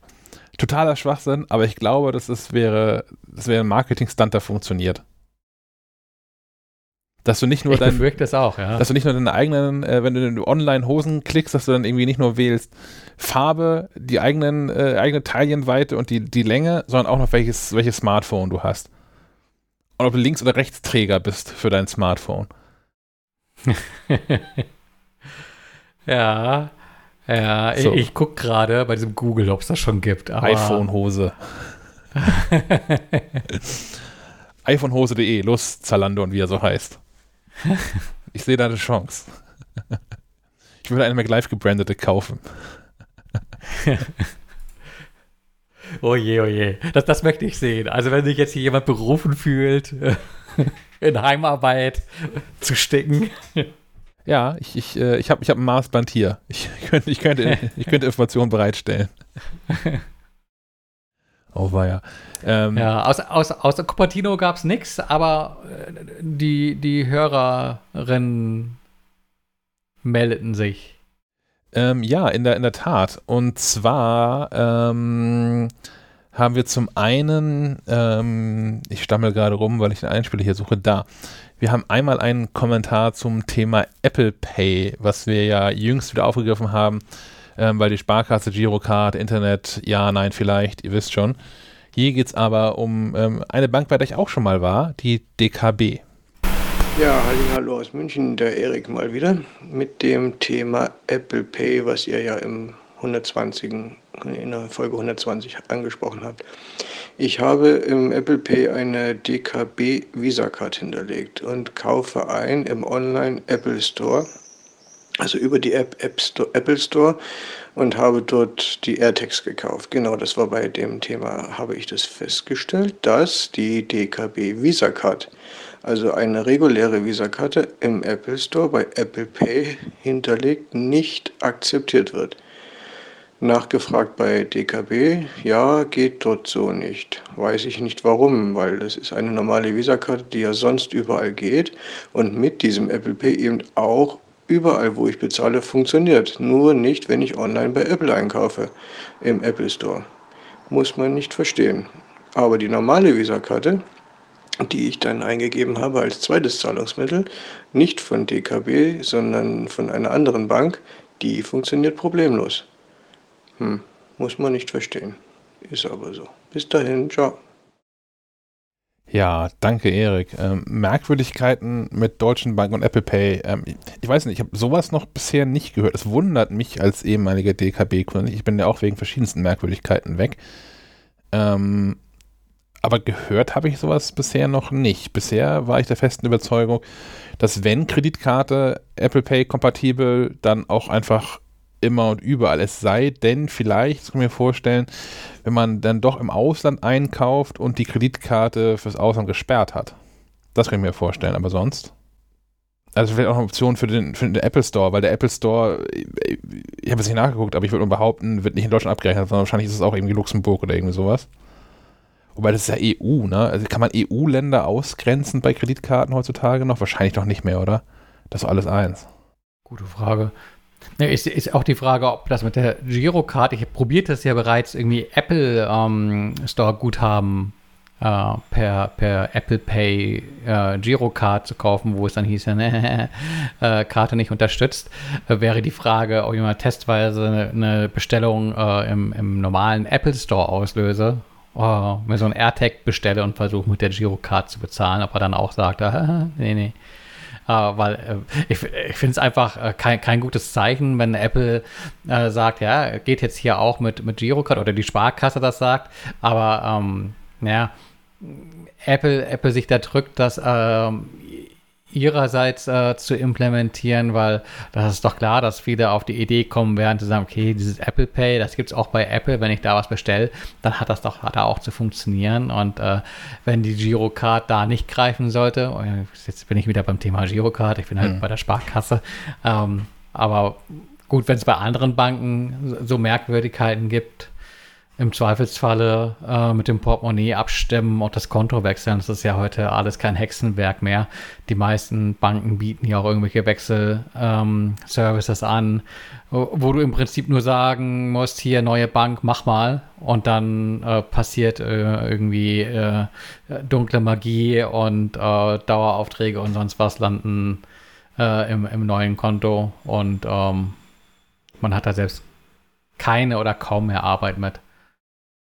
Was hier vielleicht liegt es auch daran, ähm, auf der DKB-Seite einmal gucken, weil ich mir nicht mehr sicher war. Die DKB ist seit 1995 ein hundertprozentiges Tochterunternehmen der Bayern LB. Die Bayern LB ist eine Anstelle des öffentlichen Rechts. Ihre Eigentümer sind indirekt über die Bayern LB Holding AG, der Freistaat Bayern und der Sparkassenverband Bayern. Ähm, vielleicht machen die jetzt einfach ringsum auch alles andere kaputt. Ähm, weil also Kreditkarte in, also Sparkassenkreditkarte in Apple Pay funktioniert dann inzwischen. Das war am Anfang auch so ein bisschen zickig. Da hatte ich ja den großen Spaß am, am ersten Tag, als das äh, live geschaltet wurde, ähm, war ich ähm, im, äh, in der Sparkasse in Kiel und die haben da so einen Getränkeautomaten rumstehen. Der kostet, glaube ich, alles irgendwie einen Euro und das wird irgendwo für gespendet oder so und ähm, hatte mir dann ja äh, extra von einer Freundin eine Sparkassenkreditkarte geliehen, also in deren Beisein, um die mal in mein iPhone da rein zu popeln. Und ähm, konnte dann mit, mit dieser Kreditkarte, also mit der Plastikkarte, konnte ich da Getränke kaufen. Mit meinem Apple Pay, wo zu dem Zeitpunkt, glaube ich, noch sogar DKB drin war, ähm, ging das auch. Aber mit der Sparkassenkreditkarte in Apple Pay an dem Sparkassengetränkeautomaten nicht. Ähm, das heißt, was da im Hintergrund abläuft, das scheint alles nicht so richtig äh, trivial dann zu sein, wie man sich das so vorstellt. Ähm, Banken sprechen da aber auch nicht so richtig gerne drüber, wie das so ist. Ist so meine, meine Erfahrung. Es gab da ja ganz am Anfang äh, von Apple Pay in Deutschland, Dezember 2018, glaube ich, ähm, so, ein, so, so ein Event von Apple und verschiedenen Banken zusammen in, in München, so ein Presseevent, ähm, bei dem ich war. Und da waren alle ähm, relativ freizügig mit Informationen ähm, aber wahrscheinlich auch, weil es so einfacher war, weil es das alles noch nicht gab und niemand das ausprobiert hatte. Und jetzt, wenn man da irgendwie mit so Merkwürdigkeiten an Banken herantritt, habe ich bisher bei verschiedensten Banken, Deutsche Bank, äh, Comdirect, Sparkasse, ähm, eigentlich immer eine Abfuhr bekommen und nie eine vernünftige Antwort über irgendwas hinaus, was so sehr nach äh, vorgestanzt ähm, hinausgeht. Oder Verweise darauf, ja, dieses Apple. Und ich so, ja, nee, ich habe das hinreichend technisch verstanden das Ding hier liegt irgendwie wirklich auf eurer Seite. Ähm, tja. Es ist irgendwie ein, ein nach wie vor merkwürdiges Konstrukt und es ist, ähm, was du auch gerade schon meintest, es ist irritierend, dass dann Apple Pay in bestimmten Konstellationen bei Apple nicht funktioniert. Das wirft irgendwie kein gutes Licht auf das ganze Produkt, finde ich. Genau, das meine ich. Also das ist ja quasi der Showcase-Fall mit, man nimmt dieses Apple Pay, geht irgendwie äh, in diesen Apple Store und will dort äh, entsprechend bezahlen. Äh, sei es online oder sei es vor Ort. Ähm, das hat einfach irgendwie alles äh, stressfrei zu funktionieren. Ansonsten darf man sich halt nicht wundern, dass, dass Leute so wie hier und jetzt äh, lästern. Ja, Okay. Dann würde ich sagen, kommen wir zum nächsten Hörerfeedback. Und zwar hat sich ähm, Marcel gemeldet zum HomePod. Ja, hallo, liebes Schleifenquadrat-Team. Marcel wieder aus Rösrath in der Nähe von Köln. Ähm, ja, ich habe da mal eine Frage an euch. Und zwar habe ich letzte Woche oder vorletzte Woche mal gelesen in irgendwelche News auf mehreren Portalen, die sich mit Apple beschäftigen, beziehungsweise auch auf anderen IT-Portalen, dass es ja mit der äh, Version iOS 14.6 ähm, in den großen Apple HomePods Probleme gegeben hat mit der Überhitzung. Das Problem soll wohl, wie gesagt, aufgetreten sein mit dem 14.6 als auch mit der 15 Beta, wenn ich mich richtig erinnere. Ähm, da ging es wohl darum, dass die Apple HomePods, also die großen HomePods, vor allem wenn sie als Stereo-Lautsprecher genutzt werden mit einem Apple TV, überhitzen können und dadurch unbrauchbar werden. Ähm, voller Panik habe ich dann mal ähm, meine ähm, die automatische Softwareaktualisierung der HomePods im, in Home abgeschaltet ich war schon auf 14.6. Ich konnte dieses Problem nicht äh, erkennen oder nicht feststellen. Bei mir laufen die HomePods hervorragend am Apple TV, haben auch nicht überhitzt, keine, keine, keine Probleme. Ähm, wir haben die eigentlich beinahe täglich laufen, wenn wir Fernsehen schauen. Ähm, jetzt kommt 14.7 raus und ich finde aber nichts mehr zu diesem Problem. Ähm, interessanterweise ist auch nach diesen Meldungen von vor letzte Woche oder vor 14 Tagen auch sonst keine Meldungen mehr seitens Apple oder von irgendwelchen anderen IT-Seiten gekommen, dass dieses Problem besteht oder jemals bestanden hat. Ähm, wisst ihr da mehr? Wisst ihr da was genaueres? Ähm, ansonsten bleibt so, wie ihr seid. Vielen Dank euch. Euer Marcel. Ciao. Vielen Dank, Marcel. Stefan, weißt du da irgendwas drüber? Nee, ich habe es auch nur so am Rande mitbekommen, dass man, äh, wenn man irgendeine Beta installiert, Probleme mit den HomePods bekommen kann. Und ich mir dachte, ja, nee, äh, ich will mir den Teufel nicht irgendeine Beta auf, auf, auf Geräte äh, spielen, die ich wirklich tagtäglich äh, nutze und wo ich auch keine Not sehe, eine Beta drauf zu spielen. Ähm, da kann ich auch noch irgendwie paar Wochen warten, bis es offiziell wird. Ähm, nö, ich weiß auch nicht. Manchmal, manchmal gibt es einfach so Meldungen, die funken irgendwo im Netz auf. Äh, und äh, dann ist es eigentlich ein ganz guter Indikator, wenn man dazu nichts mehr liest, weil äh, es, kann ja auch mal sein, dass jemand äh, eine Mücke zum Elefanten macht. Ich meine, nur weil bei mir irgendwie, keine Ahnung, das iPhone in der Hose explodiert, äh, muss das ja nicht bedeuten, ähm, dass das jetzt bei allen anderen iPhones auch passiert und alle darüber berichten müssen. Äh, es gibt einfach mal irgendwie Einzelfälle. Ähm, ich würde dem äh, erst dann einen Wert beimessen, wenn es tatsächlich bestätigt auf mehreren Seiten. Äh, und nicht nur irgendwie referenziert auf eine Quelle mit, ah, okay, XY hat geschrieben das, sondern wir haben jetzt auch schon mehrfach, der, der und der hat das Problem, dann kannst du dir sicher sein, okay, das ist eine Sache, die, die, die häufiger auftritt und dann könnte man auch vorsichtiger sein, aber ansonsten ist auch so meine Erfahrung mit, mit, mit Updates bei Apple, dass man sich da in aller Regel nicht zerschießt und eigentlich ist es auch immer eine ganz gute Idee, ähm, die Autoaktualisierung anzulassen. Ähm, weil dann verpasst er auch keine sicherheitsrelevanten Geschichten. Äh, wenn man das auslässt, kommt man ja gerne mal in die Verlegenheit, nach einem halben Jahr draufzuschauen. So nach dem Motto, sie haben 30 ungelesene Update-Benachrichtigungen. Ähm, das soll mir der Computer abnehmen und einfach machen und tun. Ähm, es sei denn, es ist irgendwie ein Update, äh, das, das, das Dinge auf den Kopf stellt und ich erkenne das Gerät äh, nicht wieder. Ähm, also es soll jetzt bitte nicht von iOS 14, gut, das ist jetzt, da ändert sich nicht so viel. Es soll keine großen Updates selbst fahren, aber alles, was irgendwie so hinter dem Komma passiert, ähm, gerne einfach draufschmirgeln. Und da, wie gesagt, die Erfahrung, ich glaube, das ist auch deine, Sebastian, da passiert nichts. Nee, also für so Beta-Versionen will ich irgendwie gar nichts ausschließen. Das ist auch irgendwie Teil dessen, den man sich dann ja irgendwie da aussetzt. Ähm, und auch, wo man in Anführungszeichen nur die Public-Beta hat, also nicht die Entwickler-Beta, sondern die für, für öffentliche Nutzung. Auch da, wenn der dann ein iPhone da um die Ohren fliegt, ähm, also, ja, stutzen würde ich schon, aber grundsätzlich ist das irgendwie dann auch das Risiko, was man eingeht. Ähm, bei diesem HomePod, ich habe versucht, das zu recherchieren und habe da diverse Menschen gefunden, die das mit äh, iOS 14.6 oder HomePod OS 14.6 da ähm, vermeldet haben, also schon einer offiziellen Version.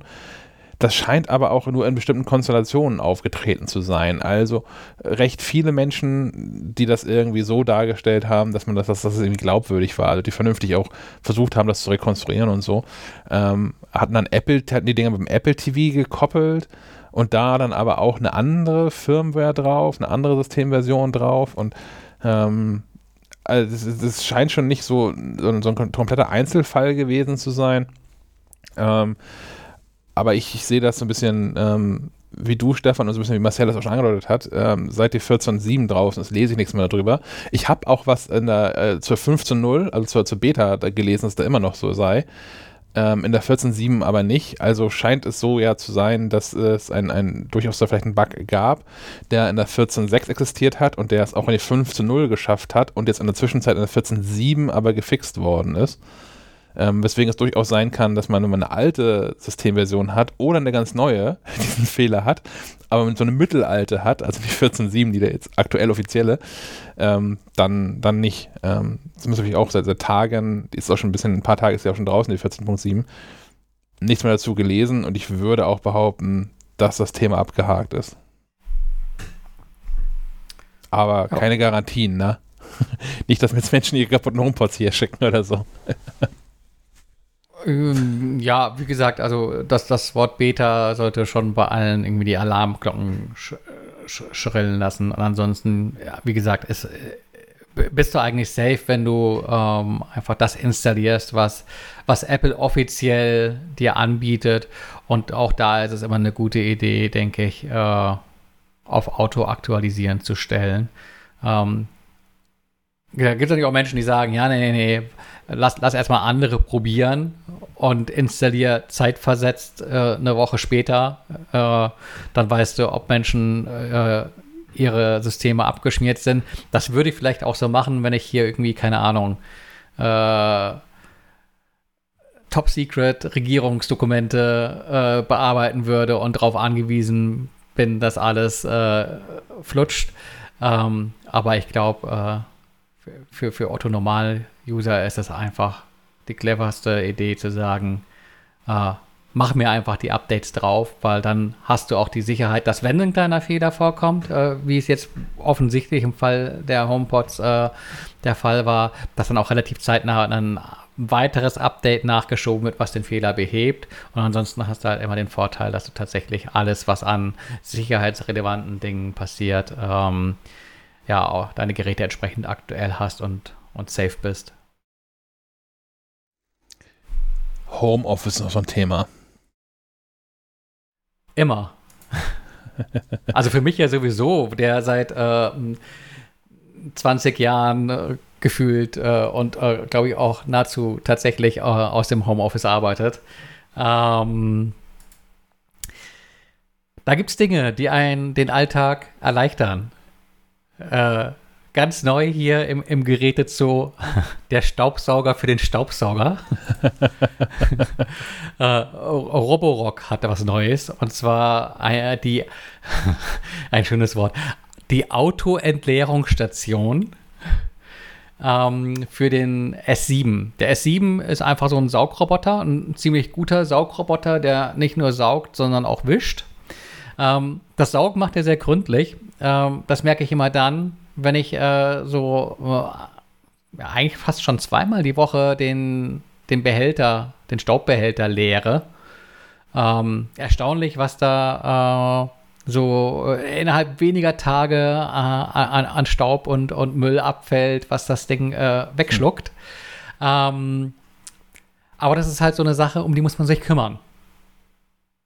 Also wahrscheinlich äh, gibt es dann halt auch so den Fall mit, hey, ich bin, ich bin voll filterdicht, äh, mach mich mal sauber. Ähm, aber die Saugleistung sinkt ja auch, wenn du da irgendwie erstmal durch äh, drei Lagen äh, Hausstaub äh, durchsaugen musst. Ähm, deswegen regelmäßig lernen. Ähm, muss man dran denken, muss man drauf Lust haben. Ähm, man wird ja, äh, die, die, Technik äh, macht einen ja, treibt einen ja quasi in die Faulheit. Also ich kann mir das schon gar nicht mehr vorstellen, so einen echten Staubsauger in die Hand zu nehmen. ähm, so, mittlerweile kann ich es mir nicht mehr vorstellen, den, auch, den, den Saugroboter, der eigentlich äh, 95 Prozent der, der Saugarbeit erledigt, auch noch leeren zu müssen. Das hätte ich gerne auch automatisiert. Und genau das macht diese Autoentleerungsstation. Das ist ein Gerät, das sieht aus wie, ah, ich habe sowas schon mal gesehen. Äh, kennt ihr diese, diese, diese Futterautomaten? Wo man irgendwie ja. in, den Urlaub fahren kann und, und der Katze fallen da irgendwie regelmäßig irgendwelche äh, mhm. Breckis, Flocken unten aus dem Automaten. Also schon ein, ein ziemlicher Apparat, ähm, der die reguläre Ladestation ersetzt. Ähm, was hier vor Ort so, naja, ich möchte nicht sagen Drama, aber ich musste ein neues Plätzchen suchen für, für, für Rambo, äh, wie, wie unser Saugroboter auf Etage 3 heißt. Ähm, der war nämlich vorher so ganz geschickt unter so einem äh, Bester-Regal platziert, der, der Lader. Ähm, das heißt, das Ding äh, parkte sich da drunter und war aus dem Sichtfeld. Mhm. Ähm, und nutzte den Platz, der sowieso ungenutzt war. Äh, jetzt steht diese Autoentleerungsstation ähm, in der Küche äh, und ähm, der erste Schock, die Karte musste neu gebaut werden. Ja. Äh, weil Ladestation den Ort verändert, das Gerät fährt alles nochmal extra gründlich ab und mm, ganz bisschen nervig, weil ich habe viel Liebe in die Karte gesteckt. Man kann ja dann irgendwie so magnetische Wände, so Sperrwände quasi mhm. platzieren oder sagen, na, hier über den Teppich machst du mal bitte kein Wasser. ähm, du kannst die Räume benennen und du kannst auch eine Abfolge definieren mit, äh, wenn du loslegst, äh, leg halt erstmal da los und kannst auch Zeitpläne erstellen und kannst auch sehr differenziert äh, sagen, ähm, montags um 7.30 Uhr machst du einmal das volle Programm mit Wischen uh, und auf volle Touren. Äh, Mittwochs saugst du ganz normal und freitags äh, kannst du nochmal wischen. Ähm, Hat er inzwischen so einen, so, so einen Wassertank, wo das nicht durchsupscht, äh, wenn er nicht wischt? Also ich habe hier noch so einen, so einen Saugroboter, der hat auch so einen, da kann man halt so einen, so einen, so einen Wassertank hinten dran döngeln, statt der Saugeinheit. Mhm. Und wenn der sich dann irgendwo festfährt oder so und einfach rumstehen bleibt, dann, dann suppt das halt irgendwann alles raus. Ja, ist schön, oder? weil man dann so ein Parkett hat, äh, das aufquillt. Genau. ähm, ja, da ist ja ohnehin nur äh, mäßig Wasser drin. Also das ist ja jetzt irgendwie kein Mob-Roboter, sondern so ein Wischroboter. Mhm. Ähm, der S7, der hebt äh, den Arsch hoch. äh, das heißt, ah. äh, der, da wo der Lappen dran hängt, ähm, das kann hoch und abgesenkt werden und deswegen hast du nicht gleich den Kontakt zum Boden. Ich würde jetzt nicht äh, meine Hand dafür ins Feuer legen, wenn du irgendwie dein dein Edel-Nussholzpaket äh, da liegen hast und das Ding irgendwo klemmen bleibt und äh, blöd steht, dass da nicht doch irgendwie Wasser draufsuppen kann. Aber äh, also hier gab es bislang da keine hm. Probleme mit. Auch mit äh, Erkennung von Teppichen und sowas. Äh, die wurden nie mitgewaschen, sondern die wurden einfach nur gesaugt. Die sind jetzt auch nicht besonders hochflorig, aber ähm, passt das soweit schon ganz gut. Und äh, wie gesagt, also die, die Erkenntnis immer, mit was da irgendwie an Staub rumkommt, ähm, Hammer. Wir haben jetzt hier halt auch eine große Baustelle vor der Tür. Hier entsteht quasi so ein komplett neues ähm, Viertel. Hm. Seit zehn Jahren. das trägt sicherlich auch irgendwie eine Menge Staub hier mit rein, aber echt happy, dass das Ding das so wegsaugt. Und jetzt auch echt happy, dass diese Autoentleerungsstation stressfrei funktioniert. Ähm, zurück zum Thema sozusagen. Äh, Staubsauger für den Staubsauger. Äh, wenn man sich das äh, genauer anschaut, dann sieht das ein bisschen aus wie äh, so, ein, so ein Dyson. Ähm, da ist so, ich glaube, Zyklon-Technologie nennt sich das. Du hast so einen ähm, Dauerfilter äh, drin. Ähm, und durch den äh, und ähm,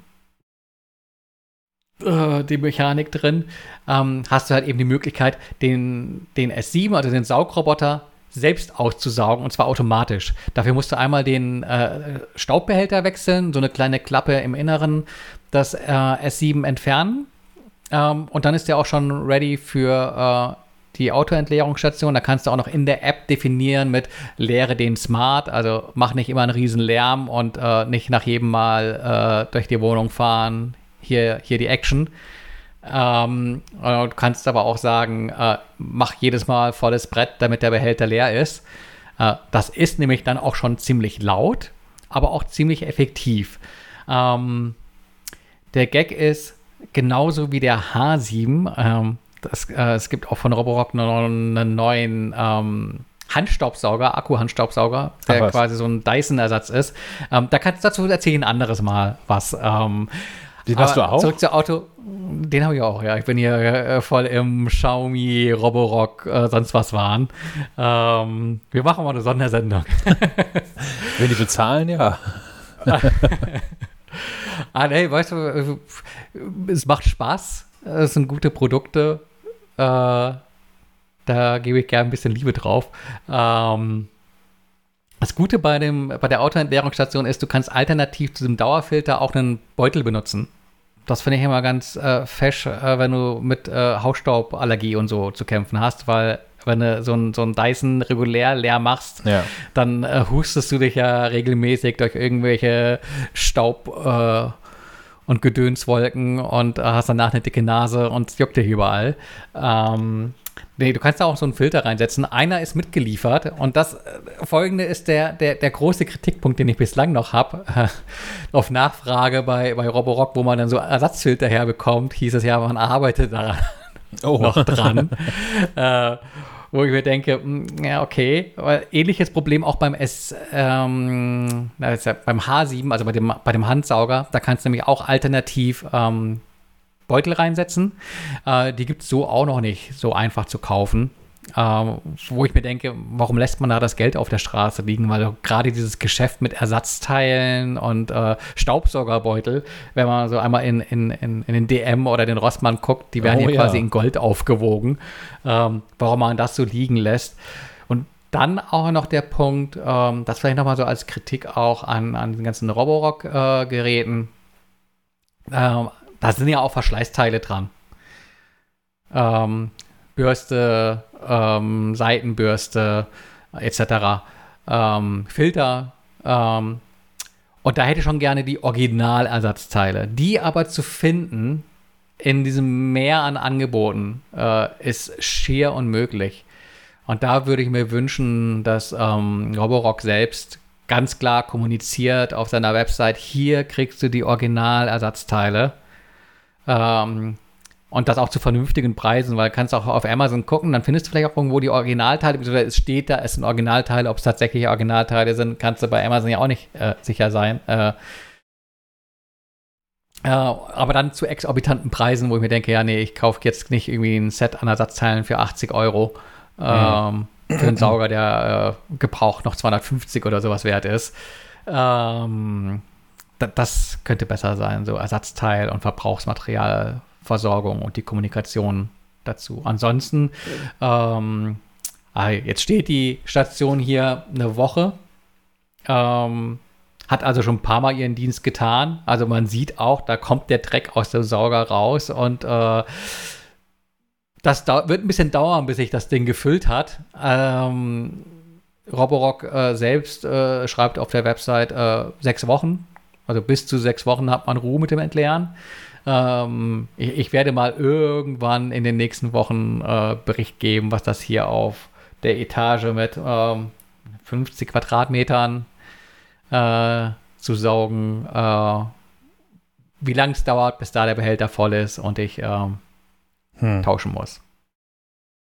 Ersatzteile sind auch so ein Thema. Das, ich hatte das neulich äh, mit, mit ähm, Philips ich habe so einen, so einen Bartschneider von Philips und der ist auch noch nicht alt. Der ist jetzt irgendwie, ich habe den zwei Jahre, ähm, natürlich Garantie gerade abgelaufen und ähm, der ist aber noch im Verkauf. Also man kann dieses Modell noch bei Amazon kaufen.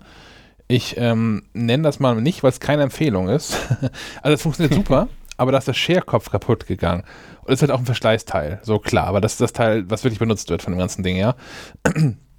Und ich habe da auf der Philips Ersatzteilseite zu nichts gefunden, sondern nur für die Vorgänger- und Nachfolgermodelle von dem, den ich habe. Und die sahen auf dem Bild irgendwie anders aus. Irgendwie entweder flacher oder höher als meiner. Und dann, hm, das ist ja schon irgendwie, das sollte schon passend sein, damit das auch vielleicht mit der Millimeterzahl dann stimmt. Ähm, und habe Philips angerufen.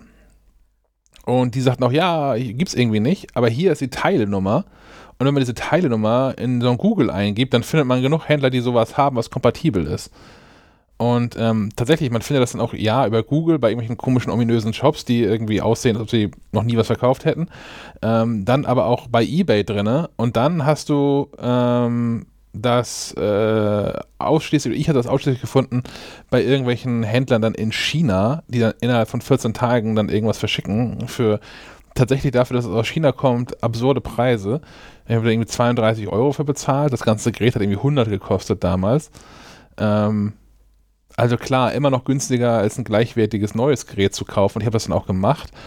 Aber ich fand es schon merkwürdig, Ersatzteile dann zu kaufen, die dann irgendwie nur kompatibel sind und die dann gerade bei sowas nicht mehr beim Hersteller zu haben sind. Ähm, zumal sich die auch nicht wirklich unterscheiden, sondern nur in der, in der, in der Höhe des, des Plastikteils, auf dem das Messer dann drauf sitzt. Ähm, ja, schräg. Ich, also Ersatzteile sind irgendwie ein Muss, finde ich. Ja, vor allem bei, bei höherpreisigen Produkten. Jetzt ist es ja auch bei Roborock so, dass so ein Sauger auch gerne mal 500 Euro kostet. Uh, und ja. dann wüsste ich schon gern, dass ich da problemlos äh, Dinge nachgekauft bekomme und halt eben auch die Originalteile. Weil äh, wenn du dich dann irgendwie durch so Produktbewertungen liest, was Dritte anbieten, dann heißt es halt auch gerne mal so, ja, das, das, das Filter ist irgendwie Schrott, äh, da pustest du dir den Staub einfach nur durch die Wohnung statt in Behälter. Äh, das macht dann keinen Spaß. Also, äh, und ich verstehe es halt nicht, weil es ist ja auch Geld, das liegen gelassen wird, weil du brauchst ja zwingenderweise irgendwann Verschleißteil und wirst nicht einfach einen neuen Saugroboter kaufen. Ja. Ähm, und da kann man ja auch gutes Geld für verlangen. Deswegen verstehe ich einfach nicht. Vielleicht ist es auch nur ein Problem, weil äh, chinesische Marke und halt doch nicht so wirklich in, in Deutschland präsent. Ähm, dass das da Probleme gibt, wenn du da auf die Webseite gehst und jetzt sagst, du willst dir diese Autoentleerungsstation kaufen und sagst jetzt bestellen, heißt es halt erh erhältlich bei geekbuying.com. Hm. Ver Ver Versand aus, aus Polen. Ab Preis übrigens 300 Euro, also ist auch nicht günstig. Da kaufen einen ganz Roboter für, ne? Ja, ja im, Prinzip, äh, im Prinzip ist es ja, ist es ja ein Staubsauger, nur ein stationärer. Ja. Wie gesagt, der Sauger für den Sauger. Ähm, es ist, steht natürlich auch die Chance gut, dass man bei diesem Geek-Buying auch äh, Ersatzteile original bekommt, aber nichtsdestotrotz, ich möchte das da nicht bei irgendeinem Shop in der Suche rausfinden müssen und mich darauf verlassen, was, was dort ähm, geschrieben steht, sondern ich möchte vom Hersteller den Link und damit auch die Gewissheit haben, dass das die Teile sind, die, die offiziell angeboten werden und die 100% passen und in der Funktion dementsprechend, was man halt äh, auch ursprünglich gekauft hat. Ja, zumal, was du vorhin schon sagtest, man kauft ja auch nicht so oft einen neuen. Also klar, wir haben hier irgendwie vielleicht einen höheren Durchsatz an Staubsaugerrobotern, weil wir ja regelmäßig auch so Testmodelle geschickt bekommen. Aber so grundsätzlich, wenn man mal einen gefunden hat, der für einen gut funktioniert, es gibt ja so gar keinen Upgrade-Druck. Also warum, warum soll das irgendwie, warum soll ich das durchwechseln, bevor das Ding kaputt ist? Als normaler ja, Mensch. Ja gut, es gibt ja schon so ein paar Verbesserungen im Detail, aber tatsächlich der Druck ist nicht so groß, dass du jährlich die Innovation hast, wo du sagst, so jetzt unbedingt upgraden. Ähm ich habe unten äh, noch einen, einen S5 Max stehen ein bisschen älteres Modell. Das hat nicht so die Stärken im, im Wischen, weil es halt nicht äh, den, den, Wischer so hochgenommen bekommt, wo man sich quasi entscheiden muss, äh, wischen oder saugen. Ähm, der tut aber auch immer noch seinen Dienst und ähm, würde ich jetzt auch nicht die Notwendigkeit sehen, den, den zwingend zu ersetzen, weil mhm. der S7 tausend Dinge mehr kann. Ähm, das ist dann auch eine Preisfrage. Willst du 250 Euro ausgeben? Willst du 450 Euro ausgeben? Ähm, so an, an Schnickschnack können sie in, in etwa das, das Gleiche. Also kriegt beide auch äh, beispielsweise über Siri losgeschickt und sagt, äh, hey, hm, hm, hm. äh, äh, Rambo leg los und dann fährt hier der Sauger durch die Gegend und ich brauche mich da um nichts zu kümmern. Äh, also so, so Siri-Integration und so haben die auch und äh, da kann ja auch nicht viel mehr passieren. Ähm, nee, ich finde auch, also für, für, mich war der, der große Schritt, als so Saugroboter so, so virtuelle Grenzen hatten. Also ich habe immer noch hier so ein Ding rumlaufen, äh, rumliegen, ähm, den ich vor zwei Jahren mal getestet habe, der auch, also der hat es auch nicht ins Heft und auch nicht in den Podcast geschafft, weil das einfach eine Frechheit war. Ähm, der auch jedes Mal die Karte, also seine Welt jedes Mal neu entdeckt und hat diese Karte nicht abgespeichert und so. Mhm. Ähm, und was für mich ein großer Schritt war, war, als, als der Generationssprung kam, dass Staubsaugroboter virtuelle Grenzen ähm, erlaubt haben. Also am Anfang gab es ja noch diese, weißt du, diese, diese, meistens braunen Magnetbänder, die man irgendwo hinlegen musste, damit er nicht rüberfährt oder so. Ja, die, die besonders schick sind. Da kann ich mich dran erinnern, ja. die habe ich hier auch verklebt, um, um zu verhindern, dass der, der Roboter sich äh, ins Badezimmer absetzt und ja, dann äh, verschollen ist, weil er kriegt dann äh, die, die Türschwelle nicht mehr in die andere Richtung. Ja, hin. genau, sowas zum Beispiel. Und seit man den Dingern jetzt in, auf so einer virtuellen Karte sagen kann, also diese Ecke lässt du bitte aus und hier fährst du sowieso nie durch, ähm, bin ich da irgendwie echt zufrieden mit. Und seitdem habe ich auch äh, persönlich, ich, es gibt nichts, was ich unbedingt bräuchte. Also ich verstehe den, den, den Luxus von so einer Absaugstation. So, dass, mhm. wenn ich jetzt, ich überlege, seit du es angefangen hast zu erzählen schon, aber ich hätte da ich wüsste nicht, wie das Ding hinstellen würde. Das wäre natürlich mein Problem hier. Ähm, grundsätzlich verstehe ich das aber als, als auch echtes Komfortdings, wo ich schwach werden könnte. Aber bei dieser der, der, der Robotereinheit selbst, ich habe hier diesen, diesen Jedi, hast du nicht gesehen, also Jedi mit Y. Ähm, ich gucke jetzt gerade kurz hier in Windeseile nach, welches Modell das eigentlich ist. Hier steht natürlich nur drin, wie ich ihn benannt habe. Das ist super günstig. Ähm, aber irgendwas mit 2 heißt da. ähm, Jedi Hybrid, irgendwas heißt er. Ähm, ich habe überhaupt gar keinen, ich, ich sehe auf, auf absehbare Zeit nichts, weswegen ich den tauschen wollen sollte. So, den, das, der hat einen hinreichend großen Container hinten dran, all drei Wochen, den man auszuleeren reicht, so für meinen Wohnzimmer, Küchenbereich, wo der saugt. Ähm, ja, und ich glaube, es geht den meisten Menschen auch so. Also, wenn ich mich mal umgucke bei, bei Freunden und Freundinnen, die so Saugroboter haben, die sind in der Regel irgendwie Jahre alt und keiner hat irgendeinen Bedarf, das mal abzugraden. Ja, wie du schon sagtest, so einen wesentlichen Satz an, an Funktionen soll, soll, sollte er ja schon mitbringen, aber das haben, glaube ich, wirklich alle mehr oder weniger aktuellen Modelle. Ähm, also der, selbst der S5 Max, den ich hier noch stehen habe, der kann auch ähm, die Karte speichern, der kann auch äh, äh, quasi diese virtuellen Grenzen setzen, kann eine äh, Reihenfolge äh, speichern, in der gereinigt werden soll, kann einzelne Räume nur reinigen, du kannst diese Zeitpläne erstellen. Ähm, das haben die ja alle letztlich gemein. Ja. Gut, du hast uns ein Sommerloch-Thema mitgebracht. ja, äh, einfach weil man immer wieder mal drüber stolpert.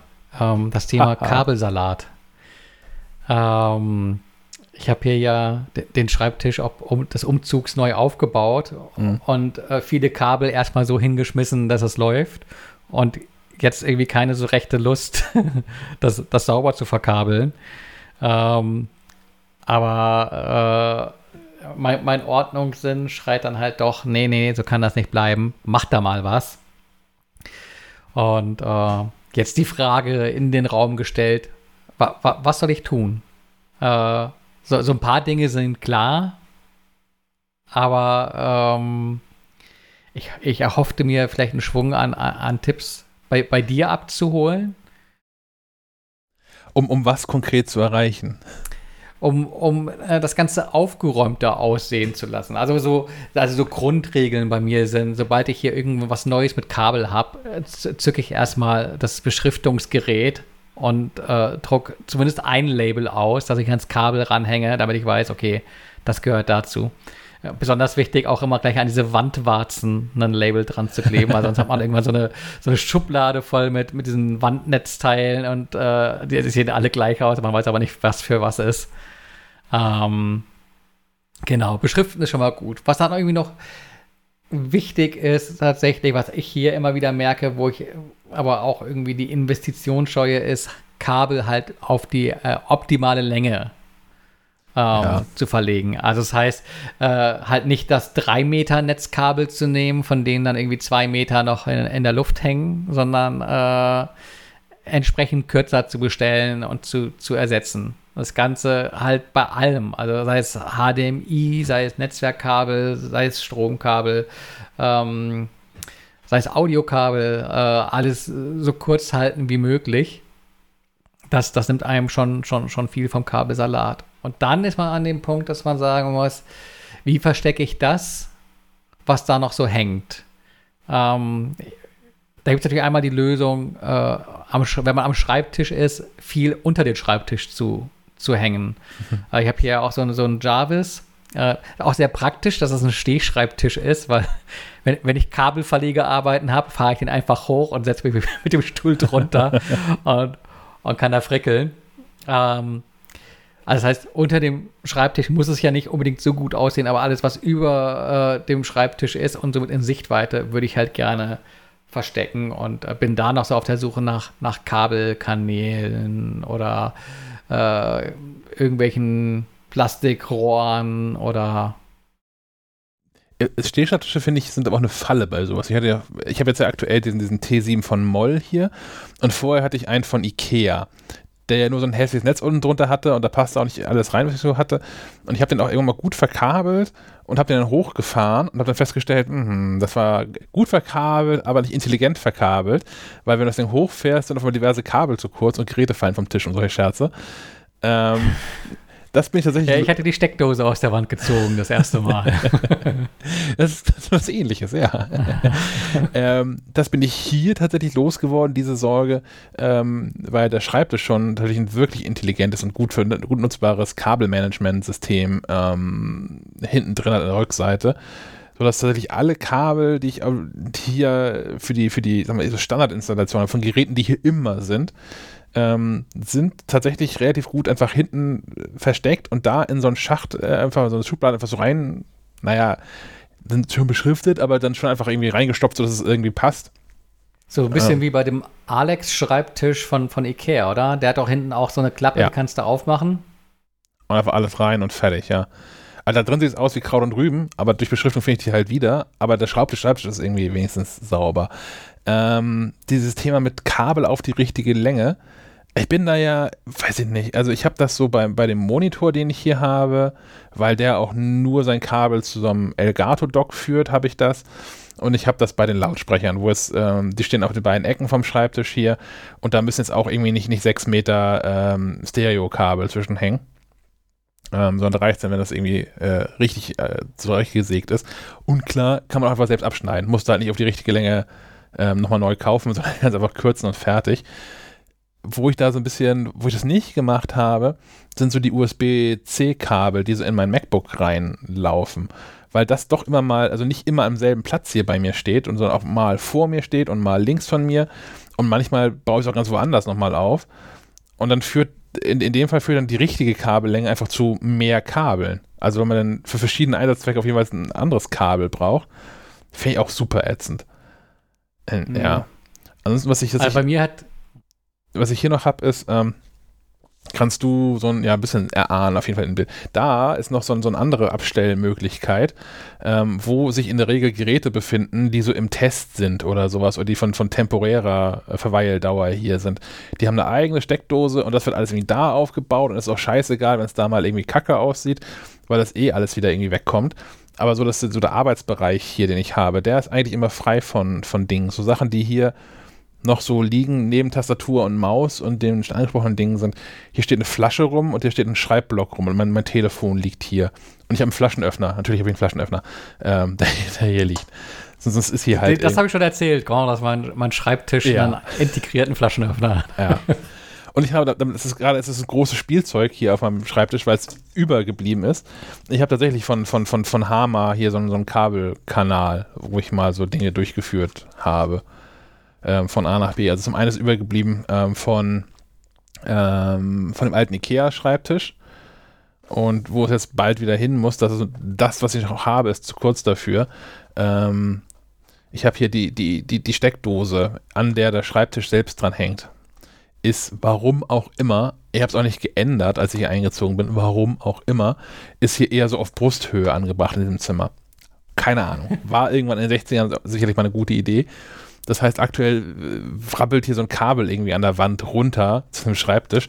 Da kommt noch so ein sauberer Kabelkanal hin. Und ähm, ich habe auch an dem Schreibtisch selbst noch einen Kabelkanal, weil ähm, ähm, genau für die, für die HörerInnen wichtig zu wissen, auf der Seite ist die Steckdose, auf der anderen Seite ist der Anschluss äh, für, den, für den Schreibtisch. Das heißt, das Kabel läuft hier einmal halb durchs Zimmer durch. Das fand ich auch kacke, weswegen das einfach unter den Schreibtisch geklebt ist und äh, damit quasi unsichtbar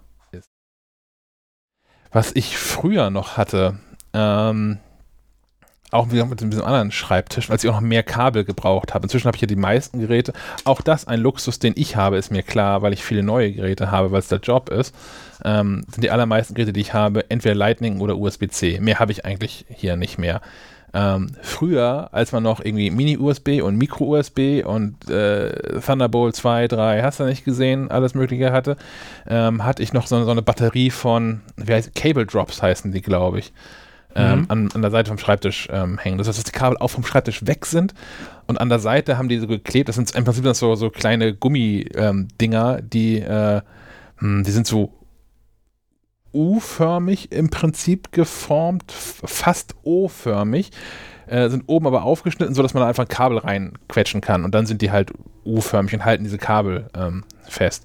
Gibt's von, ach kann ich habe die damals bei Solar, Solar gekauft, Blue irgendwas. Genau, ja. Blue, Blue Lounge heißen Blue Lounge, die. Die machen genau. so die, die pressen Plastik in, in, in brauchbare Form. Die haben auch so Kabelboxen. Davon habe ich auch Stimmt. eine unter dem Schreibtisch stehen.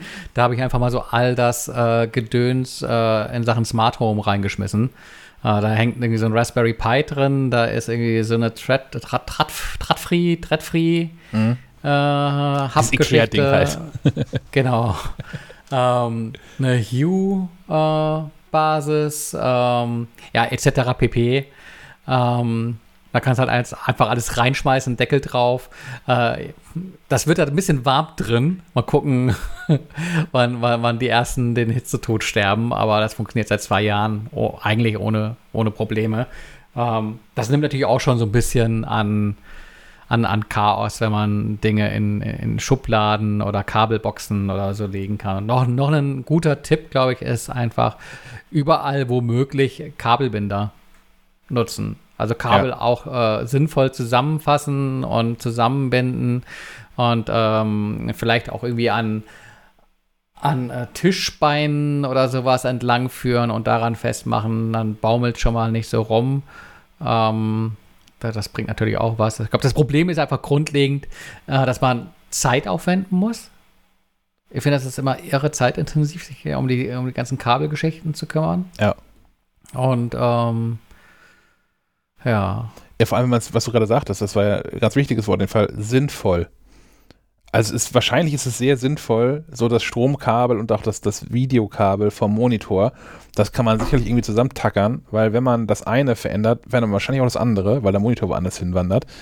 Das aber zusammenzubinden, keine Ahnung, mit dem Stromkabel für, äh, für die Lautsprecher oder so, ist wahrscheinlich schon wieder keine gute Idee, wenn man die dann anders verrücken möchte oder keine Ahnung. Es gibt halt Dinge, wo es sich einfach nicht anbietet, das zusammenzubinden, weil man die in der Regel getrennt voneinander ähm, von A nach B verbringt.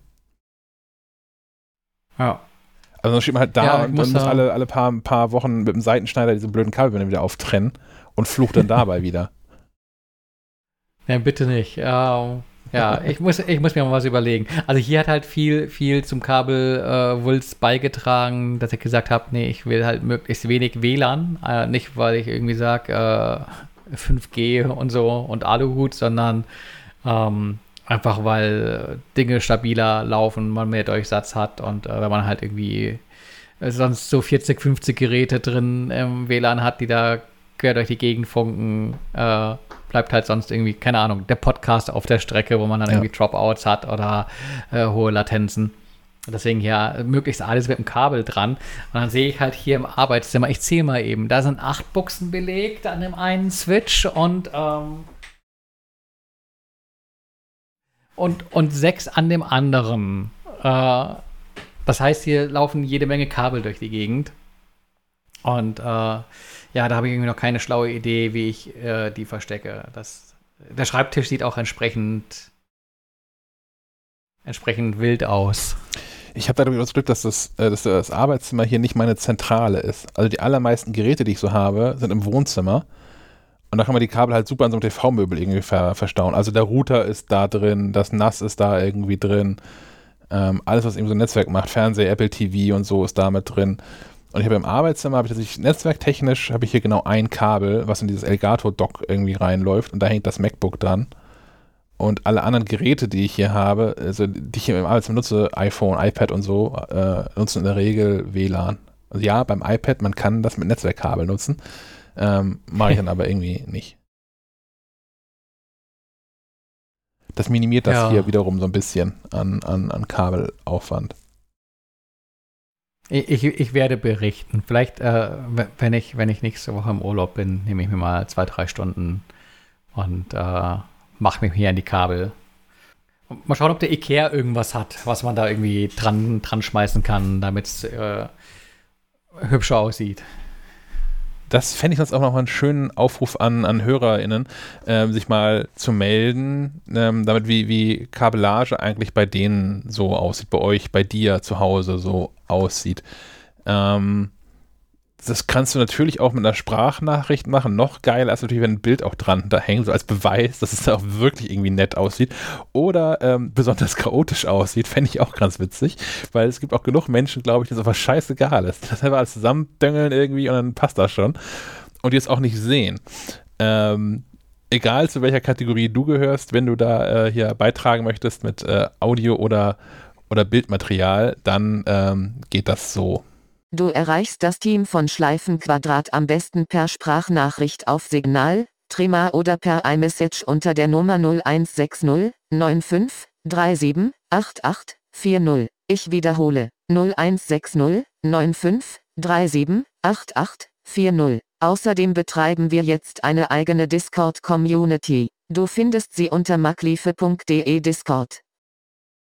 Wir können das immer aktualisieren, glaube ich, weil in all den äh, Monaten, wenn nicht gar Jahren, die wir jetzt diese Ansage schon drin haben, in dieser oder veränderter Form, hat noch niemals sich jemand über Threema gemeldet. Threema ist irgendwie tot, oder? Äh, ja, ich habe äh, installiert, äh, bezahlt, installiert, äh, eingerichtet, äh, einmal zum Ausprobieren oder zweimal genutzt.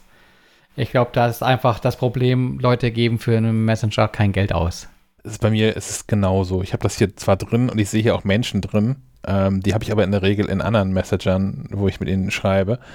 Und Threema merke ich eigentlich immer nur dann, wenn ich ähm, jedes Jahr äh, ein neues iPhone bekomme und dann einmal zum Einrichten da irgendwie diese ID nochmal ähm, als QR-Code einlesen muss oder irgendwie sowas. Und dann habe ich wieder ein Jahr Ruhe von, von Threema.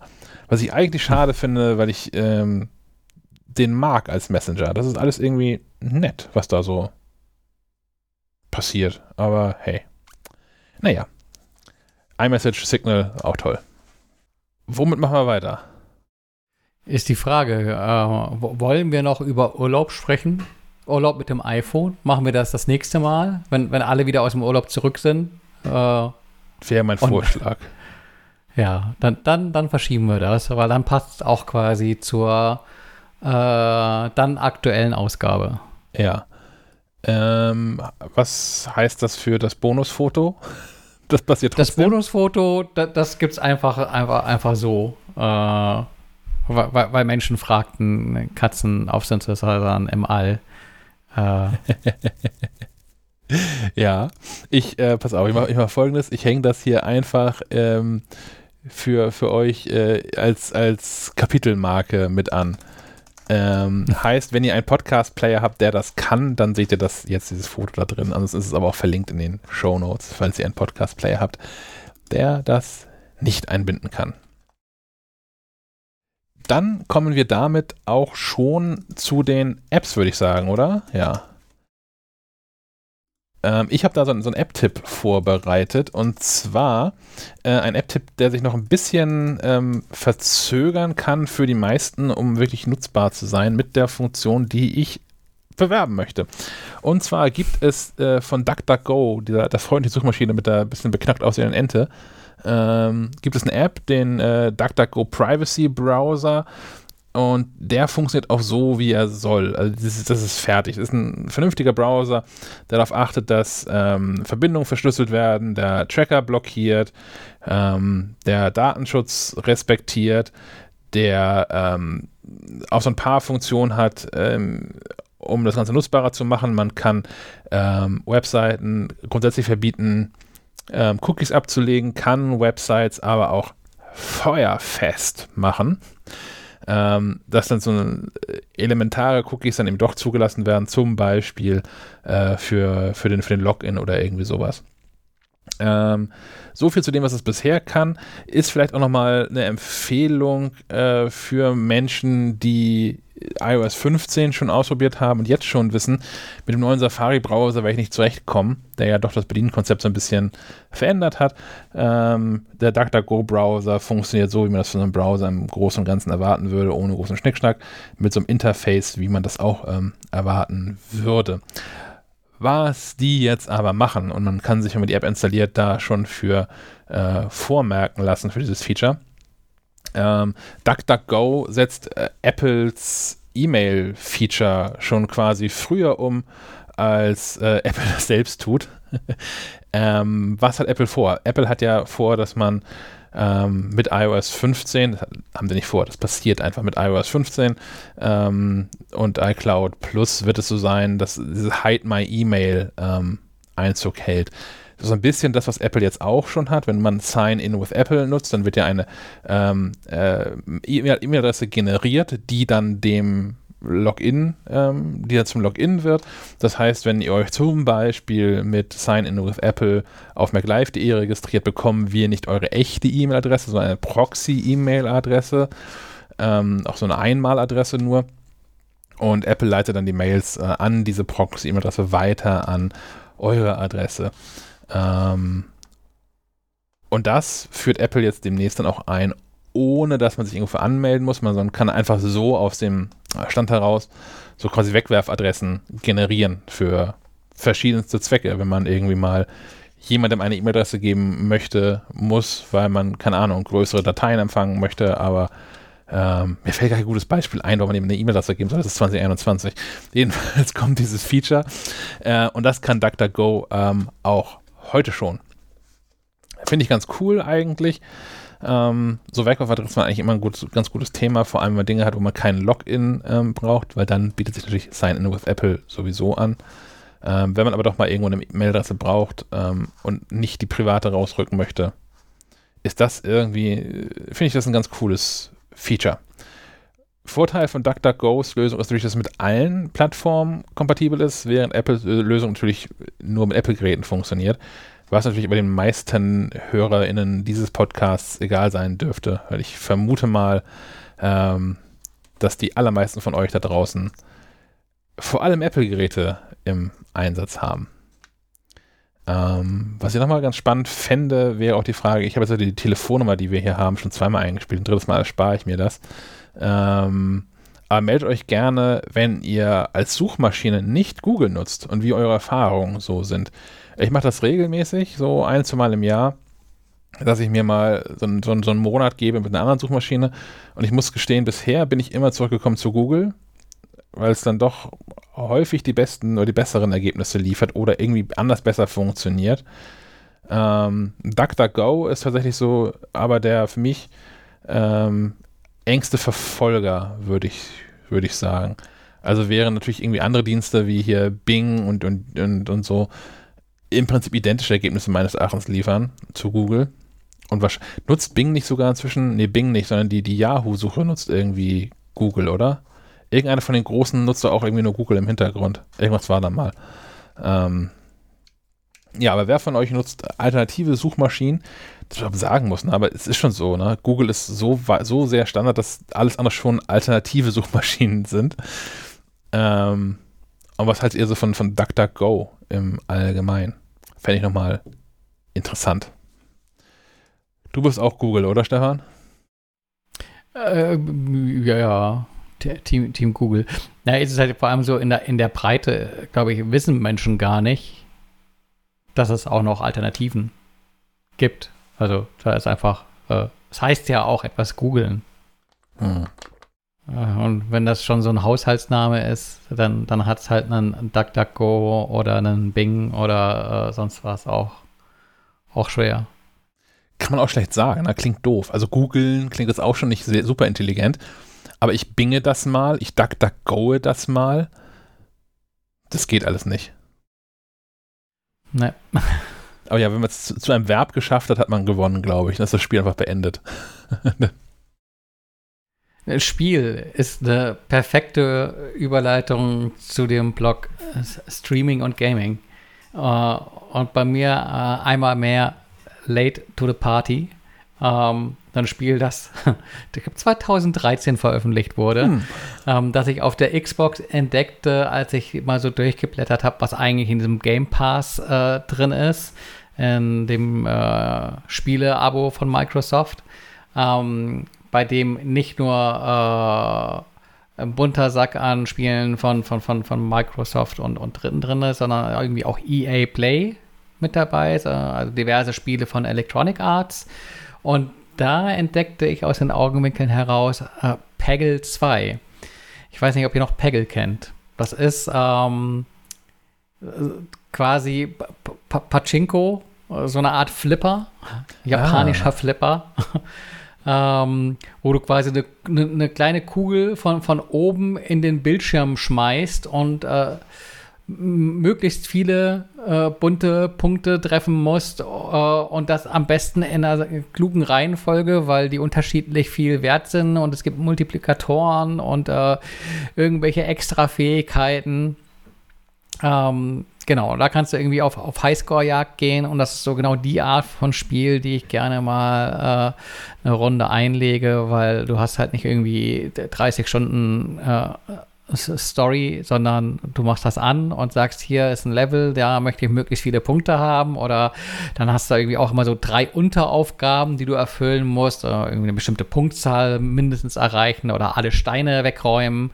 Ähm, und hast aber so kleinere Ziele ähm, und kannst halt auch mal einfach fünf oder zehn Minuten spielen und wahrscheinlich bleibt es dabei nicht, weil es eins dieser Spiele ist von wegen, ach komm, noch eine Runde und nach drei Stunden sitzt du immer noch dran. Ähm, aber da hatte ich äh, so die vergangenen Tage äh, großen Spaß dran. Das ist tatsächlich total an mir vorbeigegangen, weil den ersten Teil habe ich äh, wirklich gesuchtet. Äh, und Teil 2 war dann, glaube ich, erstmal nur Xbox äh, One exklusiv. Und als das rauskam, war Xbox äh, One bei mir noch nicht irgendwie auf dem, Schreibtisch materialisiert. Deswegen habe ich es wahrscheinlich gar nicht so mitbekommen. Hm. Und mich sehr drüber gefreut, jetzt quasi so mit sieben, acht Jahren Versatz.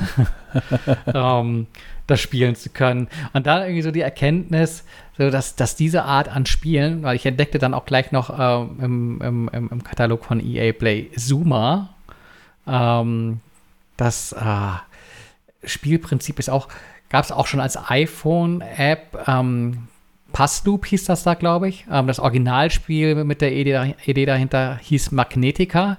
Geht darum, dass so eine ähm, Perlenschnur an verschiedenen, an verschiedenen Farben, farbigen Kugeln an dir vorbeiläuft und du quasi mit deiner Spielfigur ähm, Kugeln in diese äh, Kette hineinschießen musst.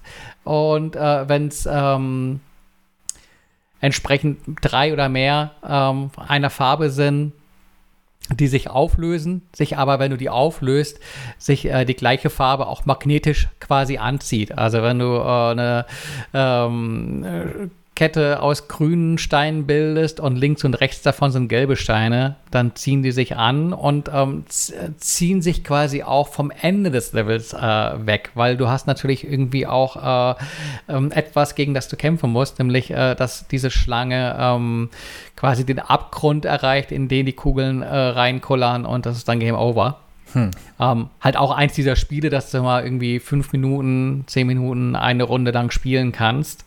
Ähm, was früher auch funktionierte ohne irgendwelche In-App-Käufe. Und ich glaube, genau diese, diese Mikrotransaktionen sind das, was irgendwie die Kategorie an Spielen ähm, kaputt gemacht hat oder für mich uninteressant gemacht hat.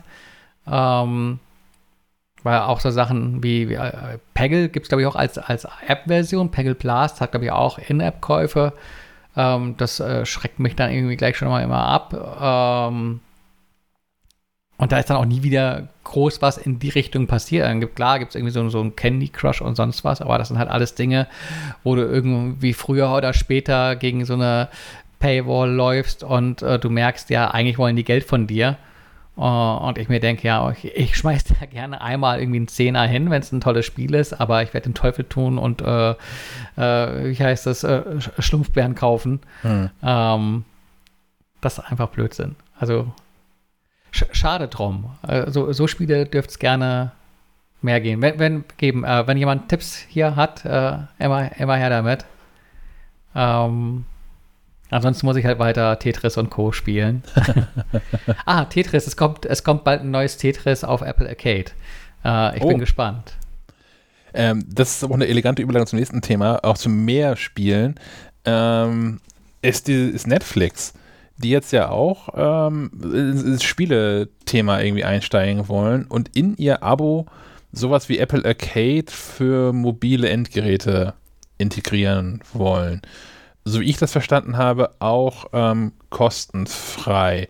Also so, so Amazon Prime-mäßig, hier ist ein neues Feature für das Abo, was du eben schon bezahlst. Vielleicht auch dann irgendwie mhm. nur für die teureren Abos, nicht für das Einsteigerding, sowas kann ich mir noch vorstellen. Aber ähm, keine Ahnung, was ist, will man das haben? Also wird, wird jemand Netflix abonnieren, der Netflix noch nicht hat, weil es da jetzt auch so eine Spiele-Dings drin gibt?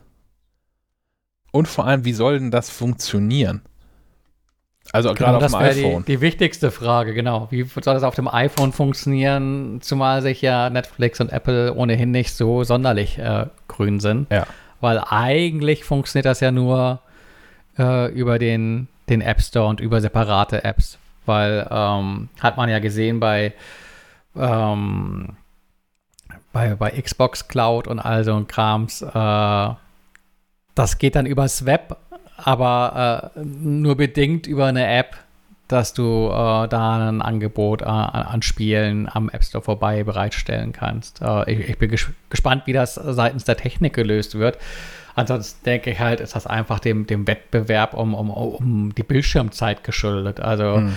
wahrscheinlich denkt man sich äh, bei, bei Netflix, bevor die Leute irgendwie äh, ihre Zeit in, in Fortnite oder äh, Insta oder sonst was äh, verhauen, versuchen wir sie möglichst lange im eigenen Angebot zu halten. Äh, und ähm, ja, neben Filmen und Serien und Dokus äh, künftig halt auch Spiele anzubieten, das äh, zumindest auszupro auszuprobieren. Es gab ja auch schon ein paar Spiele, glaube ich, äh, wo Netflix zumindest irgendwie so ein bisschen die äh, Hände mit im Spiel hatte. Ich glaube, es gab eine, ein Spiel zu Stranger Things, das glaube ich auch gar nicht mal so schlecht war. Ich habe es nicht gespielt, aber sah ganz cool aus, so Retro-Pixel-Grafik und so. Hm. Ähm, aber da müsste man schon ganz schöne Klopper raushauen, glaube ich, dass Leute sagen, ja, äh, das macht mein Netflix-Abo deutlich wertvoller. Ich glaube, Netflix hat inzwischen das Problem, dass Leute sagen, äh, dieses typische Hopping. Also äh, ja. diesen Monat gibt es nichts, ich kündige mal, ich schaue mal in zwei Monaten wieder rein, wenn Staffel XYZ von äh, meiner Serie da läuft und mach mal zwischendrin einen Monat Disney Plus oder sowas. Ich habe es diese Woche auch schon gemacht. Ich rechne, ich rechne das jetzt mehrfach hier und her und durch, was ich da alles zu rechnen, weil ich einfach zu viele Dienste habe. Also ich habe dieses, dieses, Apple TV Plus, ist jetzt in Apple One mit drin und wird jetzt ja auch, wenn ich es richtig sehe, mit der nächsten Rechnung ernsthaft kostenpflichtig. Also Apple hat noch ein paar Tage Zeit, das auch wieder anders zu überlegen, aber eigentlich bezahlt man doch jetzt wirklich, oder? Ist nicht, läuft es nicht Juli jetzt aus? Ähm, dann habe ich dieses Amazon Prime, was mir viele Vorteile einbringt. Das darf also so oder so bleiben und kostet ja im Verhältnis auch recht wenig im, im, im Jahr. Dieses Netflix, was sicherlich auch bleibt, zumal äh, ich mir das, ich, ich glaube, nicht ganz vertragskonform mit anderen Menschen teile, die da auch ihren Teil zu beitragen in Euros. Aber ich habe dann auch noch diese, dieses ähm, National Theater Abo. Ich habe das Disney Plus Abo, wo ich auch echt wenig irgendwie reingucke. Und das summiert sich halt so mit hier und da noch ein Dienst und hast du nicht gesehen. Und eigentlich zahle ich inzwischen ganz schön viel im Monat für die Möglichkeit, irgendwas an Serien und Filmen gucken zu können. Und ich kann das mit dem, mit dem tatsächlichen Nutzen, den ich habe, vor allem über die Sommermonate ehrlicherweise, eigentlich gar nicht so richtig in Einklang bringen. Und ähm, mich, weiß ich nicht, ich, ich, ich brauche nicht noch mehr. Also wenn Netflix mir noch mehr bietet, wird das nicht dazu führen, dass ich das irgendwie noch mehr nutze. Ähm, weil ich mit dem, was ich habe, nicht, ähm, nicht zurechtkomme. Und dann halt, wie gesagt, ist auch noch die Frage, wie diese, diese Netflix-Spiele dann auf dem iPhone, wie sich das so vorstellen. Also klar, die könnten natürlich ähm, einfach kostenfreie Apps sein, im App Store und man muss sich halt mit dem Netflix-Login da irgendwie einloggen, um die ähm, spielen zu können. Sowas ginge ja irgendwie technisch. Aber wie finde ich denn all die Netflix-Spiele? Also bräuchte ich eigentlich eine Netflix Gaming-App, die mir all diese Spiele zeigt und eigentlich nur in den App Store verlinkt.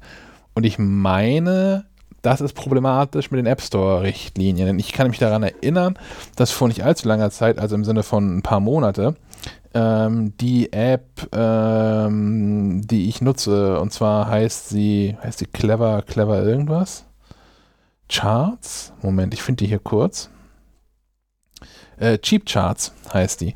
Ähm, eine App, die einem einfach nur anzeigt, was gerade an äh, Filmen, Serien, ich glaube auch Büchern und Hörbüchern in Apples äh, verschiedenen Stores im Angebot ist. Ähm, und die hatten auch schon mal Ärger und sind da irgendwie halb rausgeflogen und hast du nicht gesehen, weil die ja irgendwie nichts machen, außer in den App Store und in den iTunes Store zu verlinken. Ähm, vielleicht keine Ahnung, ob so eine Netflix-App, die sagt, das sind alle Apps, die wir haben, klick mal hier, um in den App Store zu kommen, das kostenfrei zu laden, um dich dann mit Netflix-ID einzuloggen, ob das funktionieren würde. Und das, wenn es technisch funktioniert und von den, von den App Store-Richtlinien her funktioniert, ob das nicht zu kompliziert ist. Also machen Menschen das dann? Keine Ahnung. Oder sind das Spiele, die einfach in der Netflix-App dann drin sind, die dann dynamisch nachgeladen werden als Inhalte? Ginge das? Eine Spielesammlung in der Netflix-App? Es, es, gab doch auch mal ähm, so interaktive Episoden von Serien. Mhm. Stimmt. Ähm, was war das? Das war diese Dystopie. Ja, ja, zu, zu Black Mirror. Genau. Und die ist irgendwas mit die B. funktionierte, ich glaube, die funktionierte dann aber auch nicht auf Apple-Geräten oder irgendwas war da. Auf jeden Fall nicht auf dem Apple TV. Ich habe das damals vom, vom ja. iPad dann auf dem Apple TV äh, per Airplay ähm, gestreamt, auf dem großen Fernseher und das dann auf dem iPad bedient. Das war auch, ähm, ja, Ja, aber ich glaube, das ist auch nicht das, was, was, was, was Netflix äh, uns als Spiele äh, verkaufen naja. Will. Ich bin gespannt, was da passiert, ob das wirklich passiert und wenn ja, wie das aussieht. Wir, ähm, wir, werden, wir werden berichten. Ja, ich glaube, ist aber auch noch ein bisschen in der Zukunft das Thema. Ich glaube, äh, ich habe irgendwas gelesen von kommenden Sommer, also kommenden Sommer, also nicht dieser, sondern äh, wir schauen 2022 nochmal auf das Thema. Ja. Weil die Spiele müssen ja auch erstmal irgendwo herkommen. ja. In der Tat. Hm. Naja. Was ich schon jetzt uneingeschränkt empfehlen kann, ist ein Podcast. Ich habe wieder Podcasts gehört. Und zwar äh, Wild Wild Web ist eine Produktion von äh, Bayern 2, BR2 ähm, und erzählt die Geschichte von Kim Dotcom alias Kim Schmitz alias Kimball. Ähm, das ist doppelt und dreifach interessant, weil der aus Kiel kommt. also, zumindest hier oben ist das ein, ein, ein weiterer Anreiz. Ähm, der ist, keine Ahnung, in den 70er Jahren geboren und war einer der ersten so ähm, Internetpioniere hier auch. Also da war hier schon in dieser Mailbox-Szene unterwegs, bevor es so das Internet, äh, wie wir es heute kennen, so in, in, in, den 70er Jahren geboren, das klingt so, als wäre man alt, wenn man in den 70er Jahren geboren worden ist. Da darf fies, ich mal ne? nachhaken. ich habe das, das hab ich auf, auf Twitter neulich irgendwo gesehen, wo sich ein, habe ich schon mal erzählt, mit Matrix? Nee, ne? Nee. Ich glaube nicht. Wo sich, wo sich eine, ähm, ich glaube, eine Uni-Professorin war das, darüber aufregte, ähm, dass einer ihrer Studenten geschrieben hatte, so grob übersetzt, weil es auf Englisch ist, äh, so sinngemäß übersetzt, ähm, er hat was über den Film Matrix geschrieben und ähm, fängt damit an, äh, dass ob, obwohl der Film bereits zum ausgehenden 20. Jahrhundert äh, produziert worden ist, immer noch, äh, heute immer noch aktuelle Themen aufgreift oder sowas so sinngemäß ist. Ja, der ist 22 Jahre alt, dieser Film, aber man muss ihn nicht noch älter machen, als er ist. so rein sprachlich. Und alle Menschen, die ihn gesehen haben, gleich mit. Hm. Ähm, ich, ich, ich merke das immer mit dem Alter, äh, wenn ich irgendwo in so Pulldown-Menüs äh, zu meinem Geburtsdatum äh, rutschen muss und denke, oh, oh, oh, das wird auch immer länger hier mit der Liste. Ja, der Weg immer weiter wird, bis irgendwas mit 19 endlich mal kommt überhaupt, ne? ja, ja. Naja, aber in dem Fall ist es wichtig, ähm, dass er in den 70ern geboren ist, also dass er wirklich früh mit, da, äh, mit dabei war und nicht halt so in dieses gemachte Nest gefallen ist von alles ist bunt und blinkt und HTTP und so, sondern das Internet wirklich ähm, äh, äh, in, in, seinen, in seinen Kinderschuhen miterlebt hat und auch jede Menge Schindluder getrieben hat. Hat sich früher als so als, als, als, als Hacker ausgegeben, ohne so wirklich da Kompetenzen zu haben.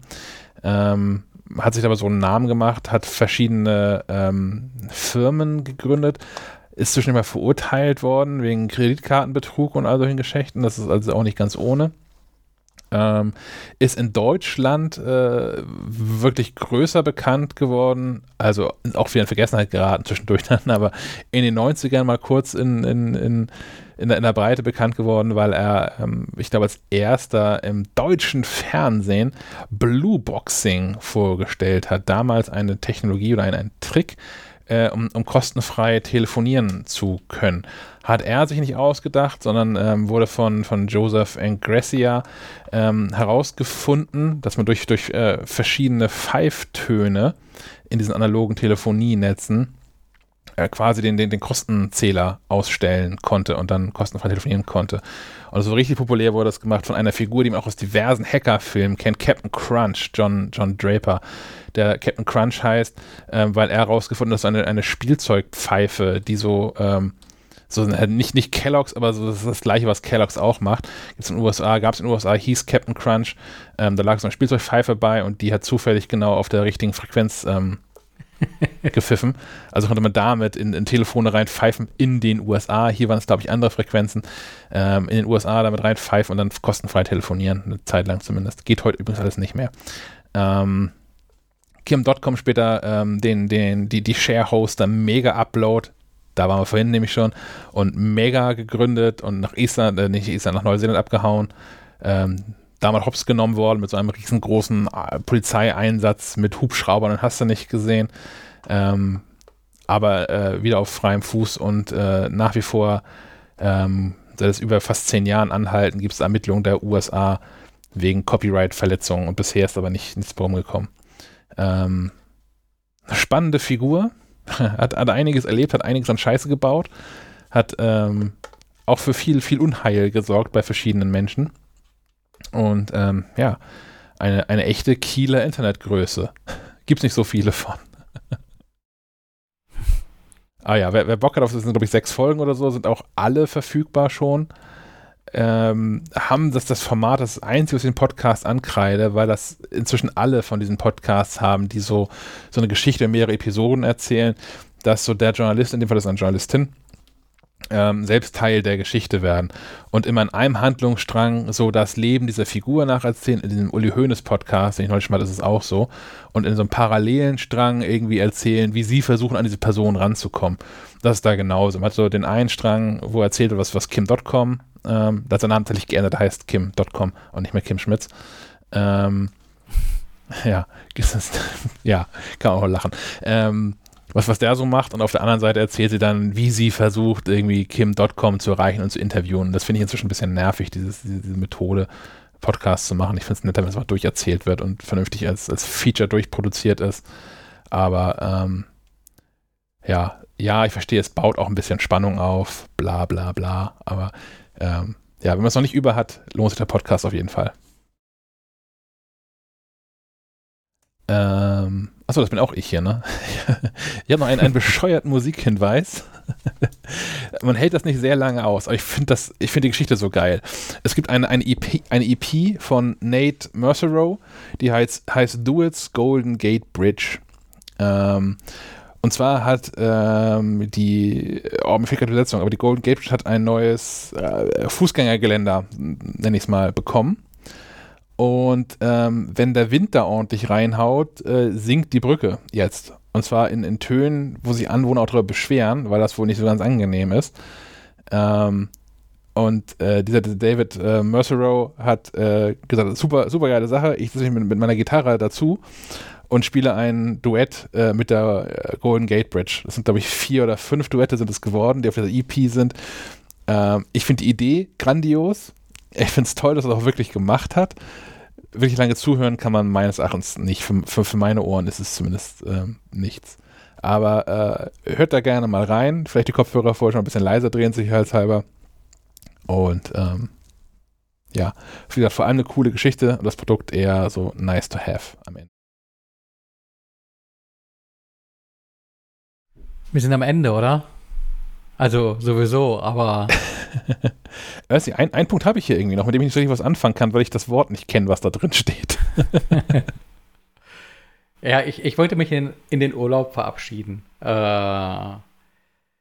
die, ah, diesmal das ist geht's, Urlaub. Geht's, ja, äh, ich, ich kann es dir mal in die, in die. Davon haben die Hörerinnen natürlich nicht viel. Äh, ich habe hier so eine so eine Instax Mini, äh, jetzt ist dieser Weichzeichenfilter drauf, du siehst es nicht, ähm, so, so einen ähm, Sofortbilddrucker äh, mit okay. Pikachu Silikonhülle. äh, so, jetzt kommt's. Es, es, gibt da so ein Spiel, das heißt New Pokémon Snap. Äh, Im Prinzip macht man da nichts anderes, als auf der Switch auf Fotosafari zu gehen. Und zwar in der Lentil-Region. Das ist einfach so, so ein Gebiet, das irgendwie für Pokémon-Fans äh, äh, was hergibt, wo du dann halt eben die, die virtuelle Kamera zückst und Aufträge Träge bekommst, die, dies und jenes Pokémon äh, in äh, dieser oder jener Situation abzufotografieren und ähm, mit diesem Drucker kannst du, äh, auch das ist eine sehr elegante Lösung, ähm, die Bilder, die du quasi auf der Switch im Spiel schießt, ähm, über das iPhone an diesen Drucker übertragen. Okay. Äh, das muss ich jetzt mal ausprobieren, wie das tatsächlich funktioniert. Äh, ich habe da nur so eine ganz vage äh, eben ganz, ganz vage eingelesen, äh, wie das dann mit QR-Code und Verbindungen und Bluetooth und sonst was ähm, funktionieren soll. Ich bin, ich bin gespannt. Und der Gag ist, dass du am Ende des Tages dir quasi Polaroids äh, von, von deinen Pokémons ausdrucken kannst. Aber nochmal, nochmal, ich dachte, mich aber, Entschuldigung, man, man spielt es aber weiterhin auf der Switch. Genau. Und die Fotos kommen über, das, kommen über das iPhone, weil die Switch nicht direkt an dieses Druckerdings kann. Scheint mir so, genau. Also es okay. gibt extra eine, eine, extra eine App dafür, äh, mit der du dann quasi die äh, Screenshots von der Switch äh, über das iPhone ähm, auf diesen Drucker äh, geschickt bekommst. Und das ist im Prinzip, ist das diese Druckeinheit, die auch in diesen Instax Sofortbildkameras drin steckt. Ja. Ähm, nur halt ohne die, die Optik. Also du kannst im Prinzip kannst du da auch einfach ähm, deine Smartphone-Fotos äh, drauf äh, schmeißen und ähm, als Sofortbild ausdrucken. Aber ich fand es ganz geckig als Idee, äh, Urlaub bei den Pokémons zu machen. da ein paar Fotos von mitzunehmen. Und äh, da wir umgezogen sind, haben wir hier noch viele kahle Wände. Gibt's, da gibt es aber eine, eine, Fotowand von unserem Urlaub äh, 2021 äh, in der Lentil-Region. Äh, quasi als Ergänzung zu, zu den Katzen äh, auf Synthesizer im Weltraum. Ich, ich, muss mich doppelt outen. Als ich, ich habe tatsächlich von der Switch bisher nicht so viel Ahnung, obwohl ich muss sagen, ich in letzter Zeit länger drum herum gestichen bin schon. Und jetzt gerade läuft ja noch bei, bei, beim Mediamarkt, ich habe diese Woche noch so ein, so ein Angebot, wo es irgendwie mit einem Spiel 320 Euro kostet oder so. Ähm, Glaube ich. Ja, die versuchen gerade noch, die versuchen gerade noch die Regale zu räumen, weil demnächst ja ein äh, OLED-Modell kommt mit alles neuer, besser, bunter. Ja, und tatsächlich bin ich deswegen interessiert, weil ich ähm, das nämlich gar nicht brauche. Ich werde das unter, ich, ich werde es unterwegs nicht spielen. Ich werde es zu Hause am Fernseher spielen. Und solange diese, dieses neue Switch-Modell technisch nicht viel mehr kann als das bisherige, sondern in Anführungszeichen nur diesen OLED-Screen dazu bekommt, macht es für mich einen Unterschied. Ähm, das heißt, ich weiß nicht, ob das Ding eine Kamera hat bisher. Und ich weiß auch nicht, weil ich in meinem ganzen Leben ein einziges Pokémon-Spiel jemals auch nur gesehen habe in Aktion, nicht Pokémon Go. Das habe ich auch selbst gespielt für zwei Tage, um den Hype-Arm mitzunehmen. Ist das, was du jetzt hast, ist das auch ein Augmented Reality-Dings oder macht man dann Fotos, die komplett in einer virtuellen ähm, Realität stattfinden? Die sind komplett äh, äh okay. im, im, Spiel. Also du hast äh, schick, schicke Grafik und schicke Pokémons und hast nicht den Stress, die gegeneinander kämpfen lassen zu müssen und äh, Ewigkeiten ja. zu, zu grinden, damit du stärkere und bessere und schönere Pokémons bekommst, sondern du kannst da ganz entspannt langschleichen und äh, Das heißt, man sammelt die quasi. Zunehmend, Ge genau, also darum geht es, eigentlich geht es ja bei den Pokémons auch immer ums Sammeln. So. Äh, aber genau, und äh, ich, ich fand, wie gesagt, die Idee charmant, äh, sich da die Fotos mitnehmen zu können. Äh, Finde ich ein Gag. In der Tat, ich würde es auch bei viel mehr Spielen gerne häufiger machen. Ich bin dann doch, also bei Spielen, die ich spiele, dann zu sehr in der Story in der Regel dran, vergesse es dann und ein zweites Mal spielt das Spiel auch nicht durch äh, in aller Regel. Aber gerade bei so wie hier The Last of Us 2 oder so, ähm, oder jetzt auch Cyberpunk 2077, da gab es eben genug Szenen und Sequenzen, wo ich dachte, das ist irgendwie ein ganz geiles Bild. Ähm, auch für die Wand teilweise, habe ich ja doch irgendwie dann immer nicht gemacht. Ja, hm. Also Spiele haben ja meistens auch äh, einen dedizierten Fotomodus, wo du dann irgendwie ähm, die äh, UI ausblenden kannst und ähm, Unschärfen und sowas mit reinrechnen lassen darfst und äh, ja. kannst dich richtig austoben. Ähm, wobei ich das bei so, bei so Spielen schon, weiß ich nicht. Also bei den Pokémons finde ich es geckiger. ja klar, wenn man in der Welt drin ist und mit diesen Pokémons, also wenn man, du, du wirst ja offensichtlich auch an frühere Teile gespielt haben und da mehr im Thema sein als ich. Äh, für, für, mich ist es halt, ich, ich weiß, dass es die gibt. Also ich, wird, wird hier im Leben nicht an der Wand passieren, weil ich auch keins davon kenne. Ich, ich weiß, es gibt Pikachu. So, da hört man Wissen tatsächlich, ja, bei mir ist, dass der Einzelne nicht erkennen Bei mir ist nicht würde. viel anders. Okay. Äh, Ta Taubsi kenne ich auch noch. äh, naja, so, so ganz bisschen drin bin ich schon, aber ich finde, die Spiele haben mich bislang nie so wirklich gefesselt. Dann äh, spiele ich lieber so ein richtiges äh, Japan-Rollenspiel als äh, mir da irgendwie stundenlang äh, die Finger wund zu spielen, um irgendwelche Pokémons zu fangen, die größer, besser, stärker sind. Aber äh, das mit den Fotos, das äh, fand, ich, fand ja. ich gut. Auch die Idee, so als Spiel einfach äh, mehr oder weniger entspannt äh, sich zurücklehnen zu können und äh, virtuell Fotos zu knipsen.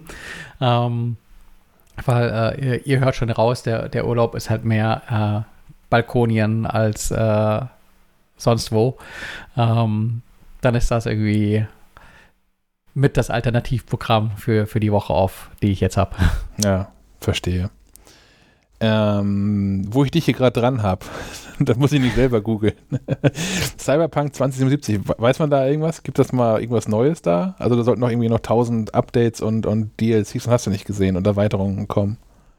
Ja, die haben ja fleißig, fleißig gepatcht und ich glaube, das Spiel ist inzwischen auch wieder im PlayStation äh, Store zu kaufen. Die hatten das mhm. ja ziemlich zeitnah nach äh, Veröffentlichung ausgelistet.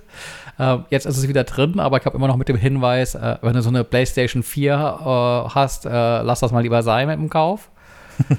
ähm, ja, ich glaube, dieser ganze Bonus-Download-Content, ähm, der soll noch irgendwie kommen aber da ist noch nichts groß passiert und äh, so die, die Next-Scan-Version äh, ist halt auch noch äh, unter irgendwann 2021. Mal gucken, ob da, ob da noch was passiert. Aber ich glaube, es war von Anfang an klar, dass das eigentlich ein Next-Scan-Spiel ist. Wenn man dann auch guckt äh, auf einem entsprechend äh, potenten PC, sieht das Spiel halt auch ganz anders aus als auf, auf Konsole. Da hast du dann halt auch mal irgendwie Menschen auf den Straßen. Ja. äh, auf Konsole ist das irgendwie alles eher, eher tot. Ähm, wobei selbst auf, auf dem PC die Differenz zu dem, was man äh, früh in den ersten Trailern gesehen hat und dem, was man dann tatsächlich spielen darf, äh, dann auch wieder sehr groß war. da hm. lässt man sich ja auch gerne mal blenden und verfällt dem Hype und äh, naja. Ich fand es ja auch super. Also ich fand, es, es hat äh, lange schon nicht mehr ein Spiel so viel Spaß gemacht wie, wie das. Und ich habe äh, lange schon nicht mehr bei einem Spiel ähm, so viel Zeit in so Sidequests investiert wie da. Aber ich habe die Hälfte gespielt, bin dann ausgestiegen und dachte mir, naja, komm, jetzt wartest du darauf, dass es irgendwie ähm, eine hm. PS5-Version gibt, wenn du schon auf einer PS5 spielst. Weil erwartungsgemäß werden so Spiele ja nicht schlechter, wenn mal so in dem Fall 30 bis 40 Patches passiert sind. ähm, ich glaube, das war bei The Witcher 3 äh, ähnlich, dass das halt ähm, auch durch die ganzen Aktualisierungen gereift mhm. ist. Und dann gab es ja auch noch mal jede Menge Erweiterungen, die dem Spiel auch ganz gut getan haben. Ähm, bleibt, bleibt nur zu hoffen, dass ähm, CD Projekt da äh, entsprechend ähm, erstmal die ganzen Marken noch weiter ausbügelt, bevor sie auf die Idee kommen, äh, Inhalte zum Download bereitzustellen, für die dann nochmal zur Kasse gebeten wird, weil dann müsste man sich tatsächlich irgendwie äh, anhören, dass das Abzocke sei. Ja. Aber naja, abwarten. Ich äh, bleibe gespannt. Gut, dann würde ich sagen, ähm, soll es das einmal gewesen sein, oder für heute? Ja, auch dafür, dass wir heute in, in, in quasi Minimalbesetzung äh, unterwegs waren. Es sei denn, äh, nächste Woche, Sebastian, musst du alleine, oder? Äh, weiß ich nicht. Ich, ich guck mal in den, in den Kalender rein. hat, hat, hat Sven nicht so auch noch Urlaub etwa? Ja, ja, der kommt auch am, am 2.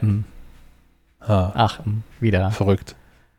Ja, gibt's, gibt's das Schack-Spezial? ja, mal gucken, was nächste Woche machen. Vielleicht mache ich einfach auch frei und dann gibt's, vielleicht gibt's auch mal Pause. Sophie ist wieder da. Sommerpause. Sophie ist wieder da bis dahin. Muss die vielleicht mit dran? Naja. Wir werden sehen, was, was sie nächste Woche tut. Vielleicht einfach nichts. Dann, dann ist das vielleicht aber einmal so.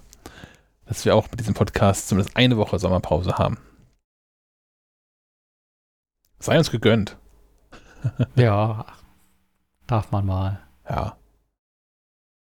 Gut, dann in diesem Sinne, ähm, ein schönes Wochenende. Jo, schönes Wochenende. Ähm, mir einen schönen Urlaub. Danke, genau. danke. und äh, genau, man, man, man hört äh, und äh, liest sich. Bis zum nächsten Mal. Ciao. Bis denn dann. Tschö.